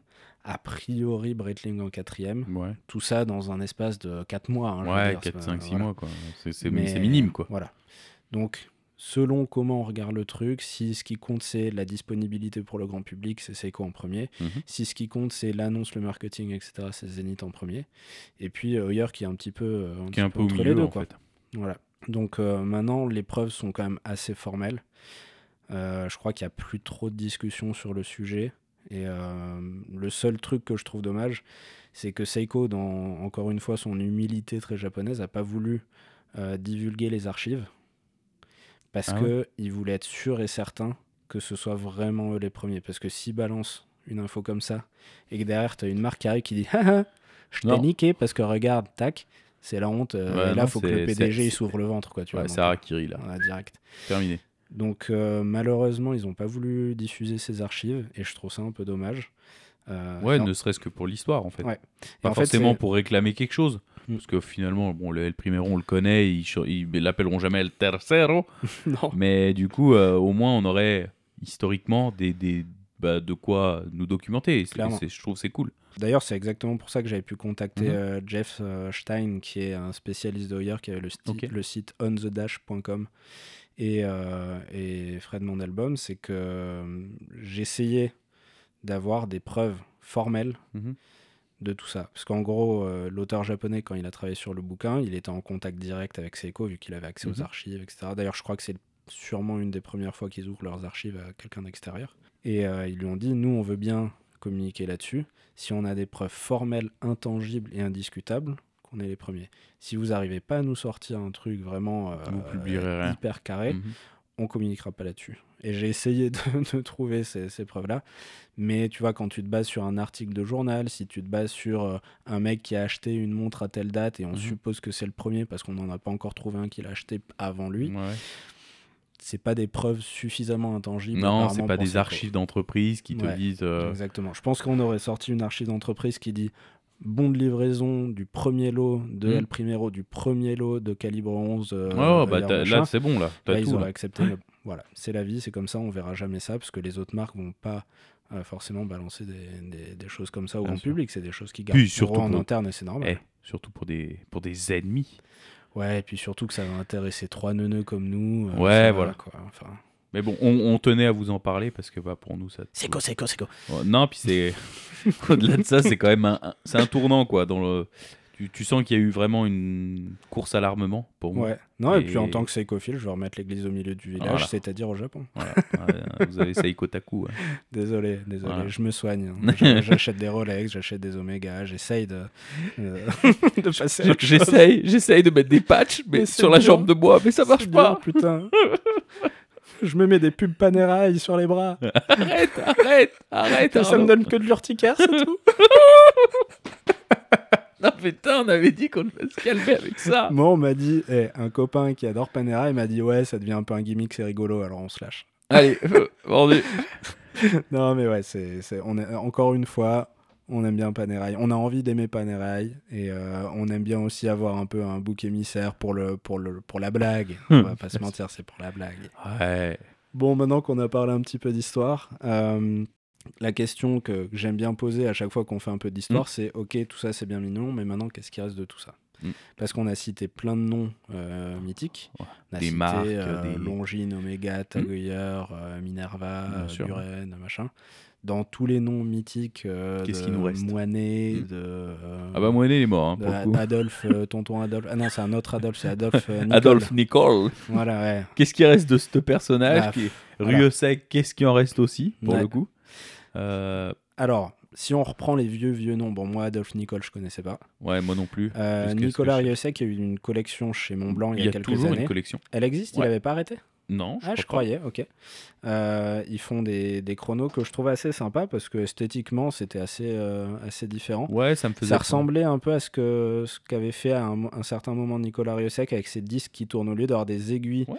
qui tournent et qui s'arrêtent, il y avait des disques qui tournaient, etc. Il y avait un truc. euh, Ouais, ouais, esthétiquement, ça a l'air de voilà. toujours exister. hein, Arnaud, Ok. Ok, ok, my bad. Euh, Attends, je vais quand même aller voir sur le site. Vas-y, cherche sûr, mais euh, oui, oui, a priori. ouais, Louis ouais. Moinet, la marque existe. Ouais, c'est Ça a été c'est un repris par un mec qui s'appelle Jean-Marie Chalère. Ou Scheller, je sais pas comment. on- Chalet de bleu. Ça va dans le chalet. Euh, et d'ailleurs, j'ai une petite anecdote par rapport à, à cette marque qui fait des trucs sympas, dont des chronos. Mm. Euh, le, le PDG de la marque, donc Monsieur Chalère, euh, il a écrit un bouquin l'an dernier, enfin il est sorti je crois l'an dernier, qui est une sorte d'énigme qui se plonge un peu dans cette période et dans les Mhm. trucs un peu mystérieux, etc. Et en gros, c'est une vraie énigme de, que tu peux essayer de résoudre. Et il t'offre une Louis Moinet. Ouais. C'est vrai? C'est ça. Tu l'as acheté le bouquin? Ouais, je l'ai Ah. pas commencé, Ah putain, bah bravo mais j'ai acheté le bouquin. Mais t'as vu, il a acheté, il a acheté le ticket d'or pour, pour, acheter une- pour avoir une Moinet. Il a toujours pas commencé. Bah, dis donc. Super.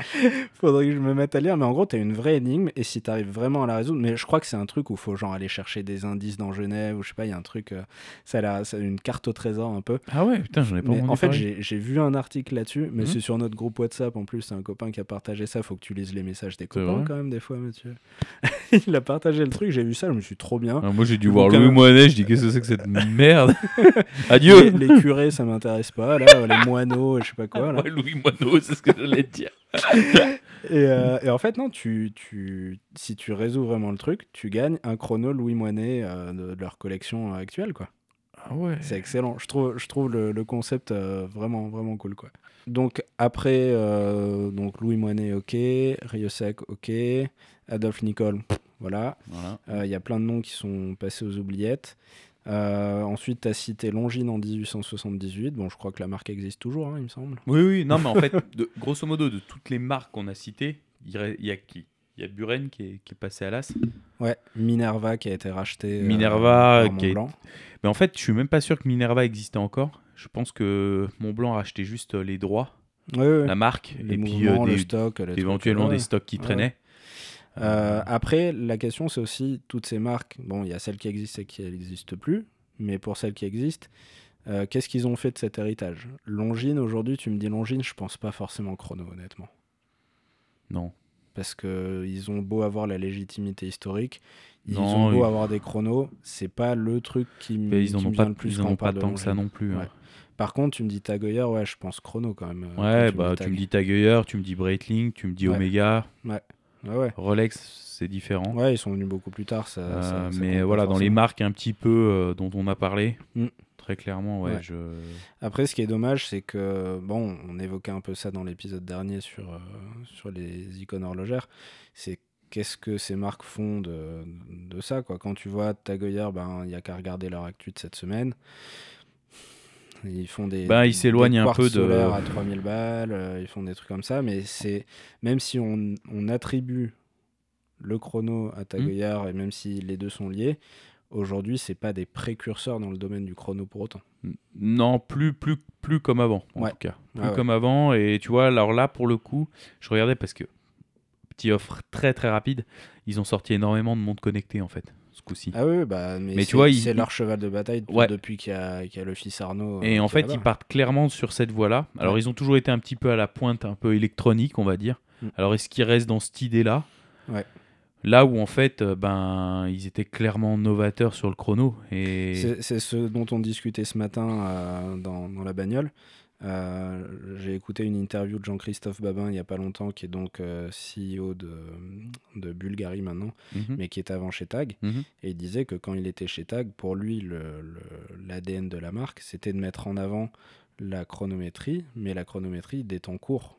Et c'est Ouais. pour ça qu'ils ont fait un chrono au millième de seconde, Ouais. c'est pour ça qu'ils ont fait des trucs hyper pointus, hyper technologiques, mais en gardant ce lien fort avec la chronométrie. Ouais, bien sûr. Mais Mais là, Bref, quand tu vois que pendant longtemps c'était des pauvres Célita dans, dans la Monaco, tu dis ça fait chier quoi. Une, ouais, ou même des, tu vois, qu'ils avaient repris des mouvements Seiko, quoi, tu dis. euh. Ouais, ouais, ouais, c'est clair que. Mais bon, je te, fais la, je te fais la même remarque pour Breitling. Jusqu'à la sortie du B01, on avait du 77-50. Ouais. Alors, Alors, une nouvelle fois. Attends, je me permets juste un petit truc Ouais, avant qu'on continue sur Breitling. Non, non, pas de souci. Euh, T'as as évoqué un truc que peut-être des gens ne savaient pas. Ouais. C'est le lien entre Tag Heuer et Seiko pour les chronos. Ouais. T'as dit euh, Tag Ouais, ouais, ouais, mouvements pardon, ouais. Seiko. ouais. Euh, ce qui est vrai. Ouais, ouais. Des mouvements retravaillés quand même. Oui, oui, oui, non, Mais- non, mais, une grosse base. Ils ont acheté les droits d'utilisation. voilà. Ils ont un peu modifié le truc. Mais après, mais ça me choque pas. C'est comme si, euh, c'est comme si Renault demandait à euh, Suzuki de leur faire un moteur. Oui, après Voilà. le seul truc, c'est que eux ont dit c'est notre mouvement manufacture. Exact. C'est là où ça a pêché Voilà. euh, en termes de. Alors après, pour la petite anecdote, il y a Guy Sémon qui était directeur technique Mhm. de, je crois, de tout LVMH déjà à ce ok, moment-là. à cette époque-là? Je crois bien que déjà à cette époque c'était ça.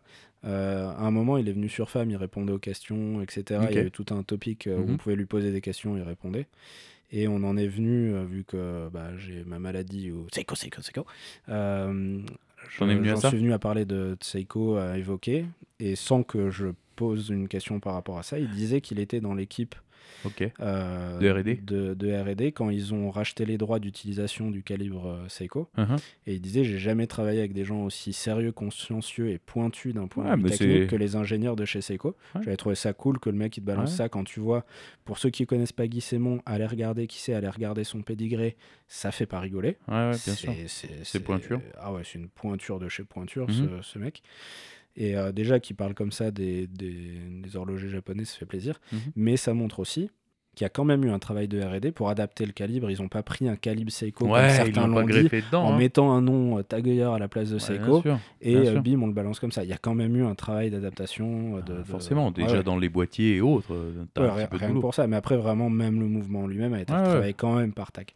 Donc c'est un scandale plus d'un point de vue de la communication et du marketing qu'il y a eu autour. Ouais, puis nous, nous fameurs qui, euh, voilà, Ouais. faisons des Et montagnes puis, sur et puis c'est un truc, c'est des Hein passionnés qui ont, qui ont, c'est quoi l'expression, qui ont le truc, le, le loup blanc, enfin bref, qui ont, Ouais, qu'on levait le, ouais, enfin, levait le loup là. ouais, ouais, un truc comme ça, un truc comme ça. Désolé, je parle pas bien la France. Euh, c'est des passionnés qui ont dit attendez, mais là, il y a- je vois une photo de la montre là où on voit le chrono, on voit le mouvement. Et puis, euh, je connais un peu des mouvements. Et puis, si je mets un mouvement Seiko à côté, il Hmm. y a quand même des ressemblances un peu fortes. Et puis, les mecs, ils ont creusé, etc. Et c'est sur des forums que, que les mecs ont, ont démasqué le, le- la supercherie, Mhm. quoi. C'est pas français non plus comme expression, c'est pas grave. Euh, donc, c'est quand même un scandale dans ce sens-là. Ouais, bien sûr. Mais derrière, si Tag avait été transparent, ils auraient dit ok, on a racheté les droits pour utiliser ce calibre, on l'a retravaillé, on l'a adapté, on a fait ça, Mhm. ça, ça, et c'est notre nouveau calibre chrono. Bien sûr. ouais. Point barre. C'était fini, Pas hein, c'était fini. et plié tout le le monde était content. Non, mais ouais, non, non, mais c'est clair. Mais euh, non, t'as bien fait de. en tout de cas, je, voilà, je voulais juste euh, éclaircir les choses. Ouais, non, t'as bien fait, t'as bien fait. Que tu as cité. Euh, tu as parlé de Breitling et du 7750. Alors, Mhm. ça, c'est vrai qu'on n'a pas parlé de ce calibre, mais c'était Bah, l'équivalent du ETA 2824. C'était le, le calibre mouvement. que tu trouves dans plein, plein, plein de chronos. Mais après, tu vois, bon, on peut, on peut pester sur le fait que, vu le passé de Breitling, tu te serais attendu à ce qu'ils aient leur chrono maison et tout. Mhm. Mais une nouvelle fois, bon, Breitling a passé plusieurs phases, euh, rachat, vente, etc. Donc forcément, bah, tu as des économies à faire. Mhm. Et en fait, tu te rends compte aussi que la montre, c'était un outil aussi, toujours à l'époque. Ah. Et que de mettre un 7750, qui est probablement un des meilleurs mouvements en termes Un de rapport qualité-prix, ouais. robustesse, etc., ça a du sens en fait. Bien sûr. Ça, ça aussi, c'est un épisode qu'il faudrait faire, qu'on va rajouter à la liste des projets qu'on a. Euh, ce fameux argument du mouvement manufacture. Oui, et quand et pourquoi en fait. Ouais, c'est ça. Tu vois voilà. On va Et- pas rentrer sur, sur ce débat-là maintenant, mais il y a des arguments pour dire bah ouais, nous, on a décidé que dans Mhm. notre montre outil de bord, on a décidé de foutre un 7750 Parce qu'on sait que ça marche. parce que voilà, n'importe Voilà. qui peut le réparer. Ouais, c'est comme quand tu fais le machin. Paris-Dakar en Lada. Voilà. Tu sais que ça marche. Toi, tu regardes Villebrequin. Voilà. petit, petit coup de pub. Hein, on vous, on donne, de la, besoin- on ils vous ont- donne de la force. Ils ont besoin qu'on leur fasse Voilà. un peu de pub. Non, clair. mais clairement, tu vois, c'est c'est pour ça que ça me choque pas non plus. Ouais. Euh, mais euh, Donc au final, euh, quelle, quelle marque on a cité dont on n'a pas parlé maintenant dans ce que font maintenant ces marques? Bon, bah Seiko. Enfin, Mm. désolé, je reviens à Seiko. Aujourd'hui, euh, c'est pas quand on parle de Seiko, on pense pas chrono quoi. On pense chrono vintage, on pense à la POG, on pense à des trucs comme ça. Mais Exact. de nos jours, ils font peu de chrono et leurs chrono. euh, Seiko, c'est plutôt la plongée, les montres robustes. Ouais, maintenant on voit. on voit les montres d'aventurier, quoi. Ouais. Et Moi, je puis vois plus ils ça. ont essayé de faire des chronos, mais ça marche pas toujours très bien parce que ne serait-ce que le fait que ça coûte cher et qu'en Occident on n'associe pas cette gamme de prix là avec Seiko. Une nouvelle fois, comme on avait euh, parlé dans le ouais, truc ouais. du Japon. hein. Malheureusement, c'est c'est comme ça. Après, il y a Grand Seiko. Ouais. Ça, autre Mais chose, ça, on va en euh, parler un petit voilà. peu euh, juste après. Mais quelle autre marque euh, on pourrait citer? Ben, Omega, ils se sont bien rattrapés. euh, Bah, là, ils ont mis leur, leur, leur système coaxial dans le mouvement de la speed. Ouais, tout à Donc, fait. euh, y a une. Il était temps. Voilà, il était temps, surtout au prix. Voilà. les vend. Exactement. Voilà, voilà. Et d'ailleurs, Euh, ce serait con, ce serait quand même bien que pour le prix, ça soit toujours des 321, mais ça, c'est une autre chose. On, on peut parler de sujets qui fâchent, hein, tu sais, on le fait pas que avec Panerai. On peut Ouais, bien sûr. Non, mais voilà, hein, Ouais. ça, c'est, ça, c'est, ça, c'est, moi, c'est un de mes regrets, je trouve. C'est, c'est dommage, mais Ouais, après, le calibre 321, c'est un, un vieux calibre qui Mhm. date euh, justement des années 60. Est-ce que c'est pas mieux d'avoir leur dernière version euh, ouais, mais justement, tu pourrais refaire un etc. 321, une base de au goût du jour. 321 remis au goût du jour. Ouais. Je suis pas assez Euh, pointu sur les détails techniques pareil. de leurs différents Pareil, chronos, donc c'est pour ça euh, qu'on s'y, on s'y ouais. aventurera pas. Mais après, l'argument de dire on n'a qu'un seul horloger, encore une fois, enfin, on l'a déjà dit dans un autre épisode, mais Bullshit. Ouais, enfin, faut pas prendre les gens pour, euh, pour des pigeons. Ouais. Quoi. À une époque, toutes les speeds avaient ce calibre-là. Mhm. Pourquoi d'un coup ça deviendrait un calibre d'exception euh, C'est un choix, c'est un choix C'est un choix- stratégique. Ouais, bien sûr, Voilà. bien sûr. Tout simplement. Après, on a Zenith qui fait toujours son El Primero et qui, Ouais. le décline maintenant avec la gamme Défi. Ouais, et puis qu'il a enfin amélioré, parce que jusqu'à dernièrement, c'était quasiment toujours le même Toujours truc le en même. 69. Quoi. Bien Donc sûr. Ça, une- il y a quelques années, j'aurais dit, ils, ils se foutent un peu de la gueule du monde. Ouais, bon Donc après, là, ils ont vraiment. une nouvelle vraiment, fois. euh, C'est aussi comme le 7750. C'est un, c'est un super mouvement, faut le dire aussi. C'est un Non super mouvement, mais il n'était pas aussi moderne que, que tous les autres chronos euh, de, de nos jours. Quoi. Donc, euh, c'est bien qu'il ait, qu'il ait amélioré, c'est bien Mhm. qu'ils aient fait le défi 21, Ouais, le euh, défi qui est 21, un- bah. donc un chrono centième de seconde, Mhm. etc. C'est, Il y a, il y a- Ouais. s- comment dire, il y a une sorte de légitimité de se dire, on a eu un bon passé, Mhm. allez, on revient un peu devant. ouais, ouais, Donc, complètement. euh, donc ça c'est cool. Après, bah voilà, dans, dans les marques euh, globales, de, de- dans, l'évolution globale des marques qui étaient euh, vraiment associées à l'histoire et au développement du chrono, je crois que je crois qu'on a fait. Ouais, le on a tour. fait le tour. ouais.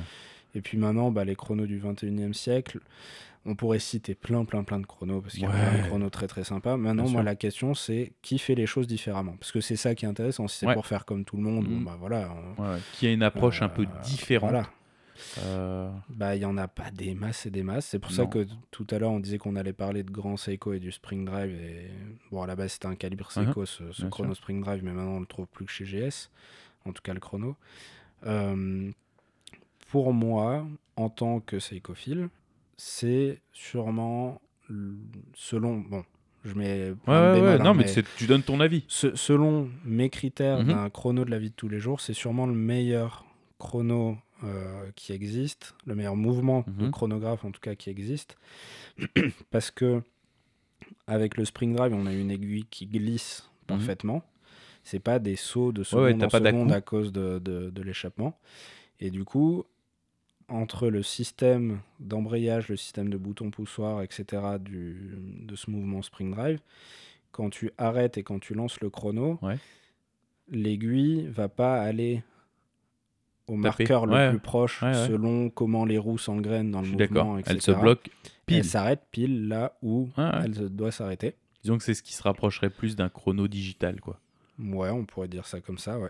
Grosso C'est- modo, hein. Vraiment, ça s'arrête quand, Voilà. quand t'appuies. T'appuies, c'est fait. Voilà. T'as pas une dent qui vient t'as pas un saut à euh, plus ou moins une dent. Mhm. Donc en termes de précision, voilà. Après, on a quelque chose de très très proche. Euh, enfin, dans l'idée d'arrêter l'aiguille là où elle est et Mhm. pas de la faire aller au marqueur le plus proche euh, ou à la dent la plus proche euh, au niveau du, du rouage, on a le fabuleux, fabuleux, fabuleux, fabuleux Agingraph de Agenor. Donc Agenor, c'est euh, des motoristes, on va dire ça comme ça. C'est euh, une boîte qui fait des. C'est Atelier Genevois d'horlogerie. Voilà. Agenor, c'est ça que ça veut dire. C'est eux qui font les complications poétiques qu'on retrouve chez Hermès, chez Van Cleef, chez plein plein d'autres. c'est des monstres. C'est. Alors, petit aparté sur eux, Mhm. moi ce que j'adore, c'est ce côté poétique. Ce côté de se dire, on a un peu comme ce que tu disais sur les Mhm. chronos qui sont des outils, on a une idée et on va développer un mouvement qui va répondre à cette idée. Ils font des trucs ça. qui sont, qui fabuleux et je vous invite à aller voir des trucs comme leur suspendu, euh, le pont des amoureux de Van Cleef Arpels, des trucs comme ça. Mais donc ils ont créé un chrono en 2018, je crois, ou 2017, Mhm. qui s'appelle Agingraph et qui a un système d'embrayage. Alors, on va pas faire de la technique, on en a Mhm. volonté, on- exprès, on n'a pas fait de la, de la technique jusque-là, à parler des différents types d'embrayage, à parler de tout ça.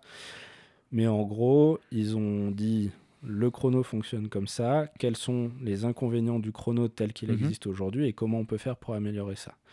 Et donc ce système d'embrayage qu'ils ont inventé, c'est pas un système avec des dents où du coup on va arriver à lancer ou arrêter le chrono à une dent Mhm. près ou un petit saut, etc. C'est un système par friction. Ok. On rentre pas dans les détails, mais là aussi c'est super Mhm. intéressant. Ils ont utilisé une technique proche des limes à ongles, des couteaux de l'armée suisse. Enfin bref, c'est, je trouve super. Cool. ouais, ils sont allés loin, quoi. Il y a de la, il y a de la pure Ah R&D, bah, quoi. Ah bah là, en termes de R&D, ils sont. Ouais, ouais. tu sens que les mecs. soleil. hein. Ouais, voilà. Ouais, ouais. Donc. euh, ah merde, te brûles J'ai cité Dieudonné, putain. Je suis tombé bien bas. Euh, c'est, en tout cas, pour refaire le parallèle avec le Spring Drive, ce système d'embrayage, c'est un embrayage par friction. Mhm. Et donc, quand tu lances ou quand tu arrêtes le chrono, il s'arrête et il se lance au moment où tu appuies. Mhm. Il n'y a pas un saut Ouais, en ouais, fonction de, Ouais, euh, où en est le mouvement. Donc il y a, il y a un petit peu ce parallèle qui peut être fait. Euh, ce qui est intéressant surtout avec la graph et là où je disais tout à l'heure, il y en a qui font les choses différemment, Mhm.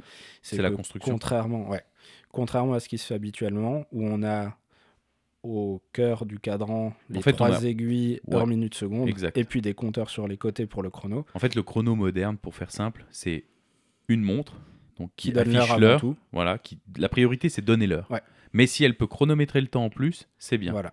Voilà. Eux, ils ont fait l'inverse. c'est secondaire. Eux, ils ont fait l'inverse. Ils ont mis la fonction principale au centre, c'est-à-dire chronométrer le temps. C'est-à-dire que quand on regarde une montre équipée du chrono Mhm. Agingraph, au milieu, on a trois aiguilles heure, minute, seconde, mais qui sont en fait Exact. les aiguilles du chrono. Absolument. ouais. Et en périphérie, on a un marqueur discret pour les heures et un autre pour les Mhm. minutes, qui tourne aussi, etc. C'est pas dans des sous-compteurs, mais c'est beaucoup plus discret et c'est plus secondaire dans la lecture que toutes ces infos que tu lis au même Ben là, endroit, là, en on revient clairement à l'invention de Louis Monet. Ouais. Pour finir, c'est-à-dire un, un compteur Voilà. dans la mais qui construction. cette fois-ci t'indique l'heure discrètement. mais secondairement. Voilà. voilà. Et ça, je trouve que c'est là où je trouve ça génial, c'est que encore une fois, ils font pas les choses comme tout le monde. Et moi, c'est ça qui me, qui, qui me fascine. Ouais, c'est quand on prend un truc, ça fait 100 ans qu'on fait des chronos globalement de la même manière. Pourquoi eux, on les changerait dit, pas bah, Voilà. Non, on veut faire différemment. Ouais. Ça, je- j'applaudis des, des deux mains, des dix doigts, de tout ce qu'on veut. Je Des suis dix- dix pieds. des dix pieds. Non, mais c'est ça- clair, ça, ça suis change. méga C'est- fan. C'est frais. quoi. Ouais. Voilà. Euh, dans le genre, on l'a déjà évoqué dans un autre épisode. Mm. Euh, Il y a MBNF. Ouais, ouais, ouais. Ouais, non mais. Faudra qu'on aille parler à ce monsieur Busser, s'il Ouais. veut bien nous recevoir un Il est tellement gentil en plus. Pour la petite anecdote, j'ai un pote qui cherche du boulot et qui aurait bien aimé pouvoir euh, bosser dans Mhm. l'horlogerie. euh, il fait de la com. Et euh, l'autre jour, je lui envoie une interview de, de Max Busser parce que c'est un mec que je trouve euh, passionnant et il a l'air humain, gentil, Ouais, et ouais, tout ce ouais. qu'on veut. Et puis il a une carrière de fou, etc. Il me dit ouais, il est trop cool ce mec et tout, génial. Et donc l'autre jour, mon pote, il me dit écoute, euh, bon bah je lui ai envoyé un message sur LinkedIn euh, pour lui demander des conseils pour Mhm. euh, réussir à rentrer dans le milieu de l'horlogerie. Je lui ai dit, ah ok, bon bah, osez. Et puis le pote, il dit, bon, bah, ça coûte Ouais, il va, il va jamais me répondre que ça a ton une. Ouais, bah, Hein moins de 24 heures après, il avait une gentille réponse du mec qui lui dit, ah, je vous conseille de faire ça, ça, ça, machin, euh, bon courage. euh, C'est au beau. C'est beau. Mais c'est génial. Mais bon, je, je, je sais pas si on en avait parlé, mais il y a un ancien mec de mon entreprise, donc, Ouais. euh, où je travaille, euh, qui, qui travaillait donc chez Roger Dubuis, si je dis pas de bêtises. Moi, je le connais pas parce que je suis arrivé après lui, Mm. mais on a, on a une connaissance en commun, et euh, qui m'a dit que maintenant, il bossait chez MBNF. Ok. Voilà. Donc, euh, j'essaierai de, au moins de pouvoir euh, peut-être discuter avec cette personne ou euh, voilà, créer le contact. Ouais, carrément. Et, surtout qu'il est sur la partie priori productique, Mhm. donc ça peut être hyper intéressant. Passionnant, c'est clair. Voilà. Donc MBNF, euh, on va pas revenir dessus, mais ils ont sorti le Sequential Evo Ouais. euh, cette, cette année, je crois. Euh, on en a déjà parlé, il y a plein de gens sur internet qui en parlent. Si ça vous intéresse, allez voir. Ouais. Mais euh, c'est excellent. C'est deux chronos dans un, tu peux les lier, pas les lier, tu peux Ouais, faire plein de choses. C'est encore une fois quelqu'un qui a pensé les choses différemment. Et je trouve ça. C'est une autre vision en fait. C'est le même but, Mm. mais avec une- un autre point de vue. Ouais, c'est réussir Et- à s'affranchir de tout ce qui existe Ouais, des codes, tout ce qui a des été codes, fait euh, avant. des codes. Ouais. Parce que c'est clairement ça. pour se dire moi Comment je, peux faire faire un truc euh, et je trouve ça absolument fascinant. Il faut avoir de l'imagination, il faut avoir du talent. Donc, euh, Et puis il faut un horloger de talent derrière pour répondre à un mouvement absolument, comme ça. Quoi.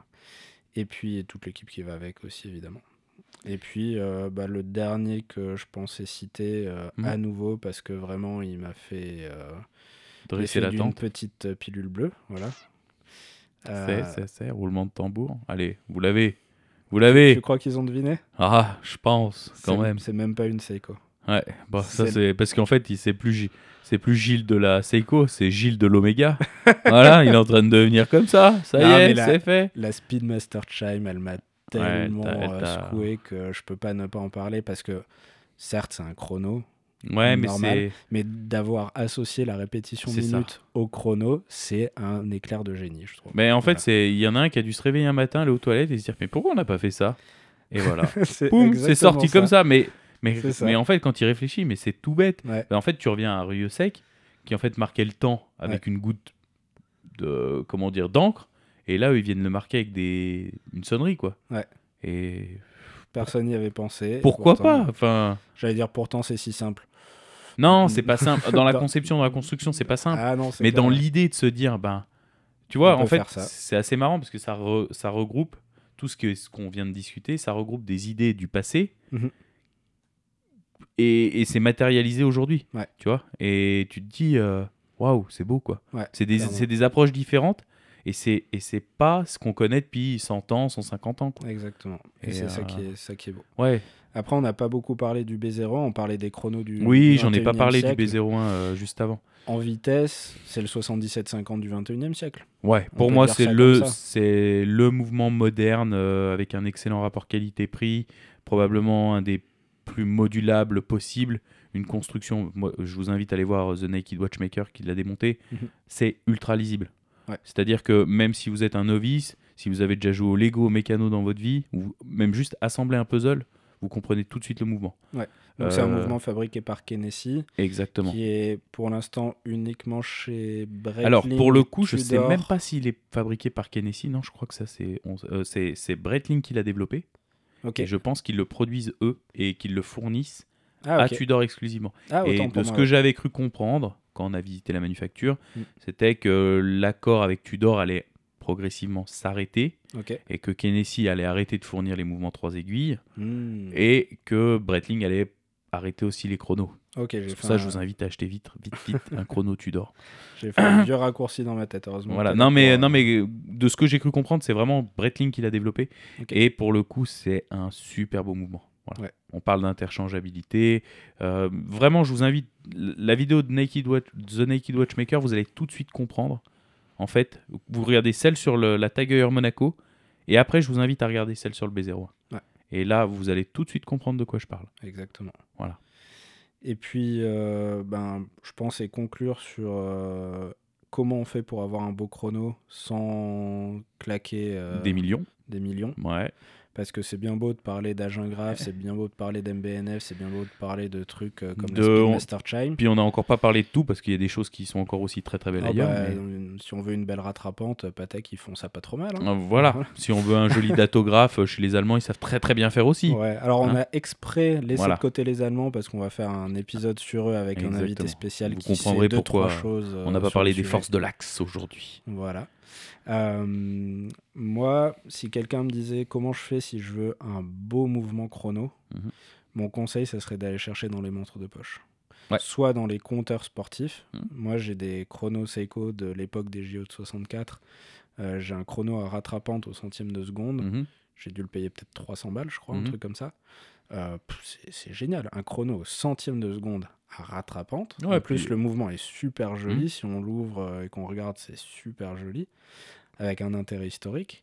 C'est sûr. génial. Et si on veut des Omega, des Heuer, des trucs comme ça, si on veut des pas des Ouais, montres moi j'ai un, bracelets, moi, j'ai un chrono euh, mais- Heuer, euh, Ouais. tu sais, ceux des années plutôt 70-80. Ouais. Et je l'ai payé, je crois, euh, allez, il y a une année ou deux, je l'ai payé même pas 80 euros, je crois. Mais ouais, on peut avoir des trucs. Alors c'est pas, pas de la, prix, euh. c'est le compte, c'est le chrono du, du, du, du maître de sport, de- du prof Ouais, de ouais, PS. Mais, Mais si on veut un joli chrono Mhm. mécanique, Bien sûr. sans casser la tirelire, euh, sans voilà, c'est clair. pour moi, c'est euh, c'est la meilleure option. Ouais. Parce qu'après, dès qu'on va chercher des montres bracelets avec un chrono, tout de suite, on se rapproche quoi des 750, 1000 euros à peu près pour les premiers prix.